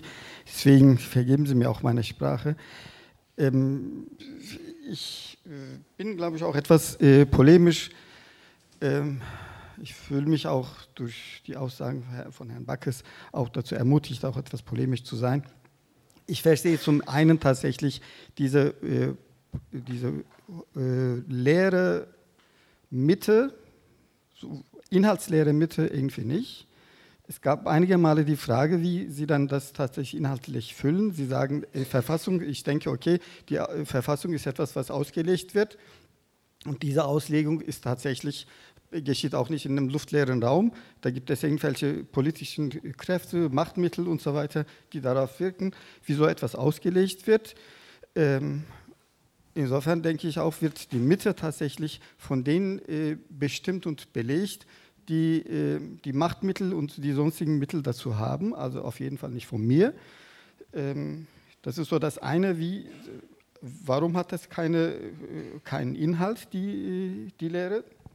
Das ist das eine. Und wenn es immer wieder mit äh, Verfassung kommt, denke ich, okay, da gibt es Verfassungsschutzorgane, die tatsächlich auch äh, rechtsextremistisch äh, definiert werden können, wie wenn es beispielsweise um den Aufbau von NSU und sonstigen äh, Neonazi-Organisationen geht, wie der, der, Verfassungsschutz das tatsächlich teilweise mit äh, organisiert und finanziert hat. Wenn ich vom hessischen äh, Verfassungsschutz ausgehe, was er da äh, für, für eine Rolle in, in Sachen NSU äh, gespielt hat, ist nochmal so eine äh, Sache. Dann frage ich mich auch, oder frage ich Sie eigentlich, wer schützt denn die Verfassung äh, gegen den Verfass äh, vor dem Verfassungsschutz? So, ähm, ja, und ich habe tatsächlich, ich will es beim Namen nennen, ich habe den Eindruck, dass, ähm, dass der Begriff Extrem, Extremismus wirklich eine Keule gegen links ist. Äh, und ja, auch zur Relativierung sozusagen von, äh, von von dem, was, was aus der äh, rechten Ecke kommt, auch dazu wirklich sehr gut dient und merkwürdigerweise, nee, äh, nein, es funktioniert, diese Kohle funktioniert gegen rechts wahrscheinlich auch deswegen nicht, weil, weil man auf dem rechten äh, Auge tatsächlich blind ist. Wo, wo, man eigentlich nicht sieht, kann man, man glaube ich, auch nicht hinhauen. Deswegen funktioniert diese Keule sehr gut gegen links. Das ist so mein Eindruck. Danke. Okay, vielen Dank. Herr Wackes, wollen Sie dazu noch was sagen? Oder man kann vielleicht auch. Also die öffentliche Einfluss von öffentlicher Meinung ist natürlich in demokratischen Staaten immer gegeben. Aber ich würde sagen, es gibt kaum eine Institution in der Bundesrepublik, die weniger von öffentlicher Meinung beeinflusst wird als das Bundesverfassungsgericht. Und das ist in dem Fall ja zuständig für die Definition der Mitte, also eines Verfassungskerns. Natürlich könnte man jetzt schauen auf die Verfassungsgebung selbst, wenn Sie 1949 nehmen, die Situation. Da haben wir natürlich eine Diskussion die von den exilierten Politikern teilweise geprägt worden ist, die aus dem Exil nach Deutschland zurückkehren und dann allerdings auch sehr viel an Expertise. Also wenn Sie sich anschauen, die, den Verfassungskonvent in Herrn Chiemsee und den Parlamentarischen Rat, also das sind die Verfassungsrechtler natürlich diejenigen, die das stärkste Gewicht darauf hatten, das ist eine Verfassung, die nicht demokratisch ausgearbeitet worden ist, quasi basisdemokratisch in Räten diskutiert wurde, sondern die ist in, in der Tat unter meist vom Nationalsozialismus ins Exil getriebenen, zurückgekehrten äh, demokratischen Politikern und Experten, meistens Verfassungsrechtlern, beraten worden. Da war der Einfluss äh, der öffentlichen Meinung nicht so groß. Äh, der ist viel größer auf andere Institutionen. Und dann gebe ich noch einen zweiten Punkt zu bedenken. Ähm, bei aller kritischen Diskussion, die wir zu Recht über die Verfassungsschutzämter führen, sollten wir nicht übersehen, dass das ein Nachrichtendienst ist, der umfangreichen Kontrollen unterworfen ist wenn Sie, wenn Sie äh, sich mit den französischen, den österreichischen, den polnischen, den britischen Inlandsnachrichtendiensten im Vergleich zu den deutschen beschäftigen würden, dann würde Ihnen das sofort ins Auge springen. Äh, übrigens auch schon relativ früh in der Geschichte der Bundesrepublik Deutschland. Diese Kontrollmechanismen sind ausgebaut worden, aber relativ früh sind diese Nachrichtendienste Kontrollen unterworfen worden, die in anderen Ländern wesentlich schwächer waren. Das hängt auch natürlich mit dieser Demokratie-Neugründungssituation zusammen, aus der Erfahrung des Endes der Weimarer Republik heraus. Ähm, insofern ähm, widerspreche ich dem, was Sie sagen, in zwei ganz entscheidenden Punkten. Gut. Dann, dann äh dann danke ich Ihnen ganz herzlich, Herr Backes, Frau Bögin, dass Sie mit uns äh, diskutiert haben. Ich danke Ihnen ganz herzlich, dass Sie sich beteiligt und so geduldig zugehört haben. Und ich würde vorschlagen, wir setzen die Debatte jetzt einfach noch bei einem Getränk fort. Und ich verweise Sie alle noch darauf, dass äh, die Bildungsstätte Anne Frank jede Menge weitere spannende Diskussionsformate und Veranstaltungsformate ähm, hat, auch in der nächsten Woche schon. Und im Januar gibt es auch wieder eine Streitbar. Und im Februar gibt es auch wieder eine Streitbar und die Flyer dazu liegen hier aus. Ich weiß das Thema nämlich gerade selber nicht, aber Sie werden sich jetzt informieren können und ähm, ich wünsche Ihnen noch einen wunderschönen Abend. Vielen Dank.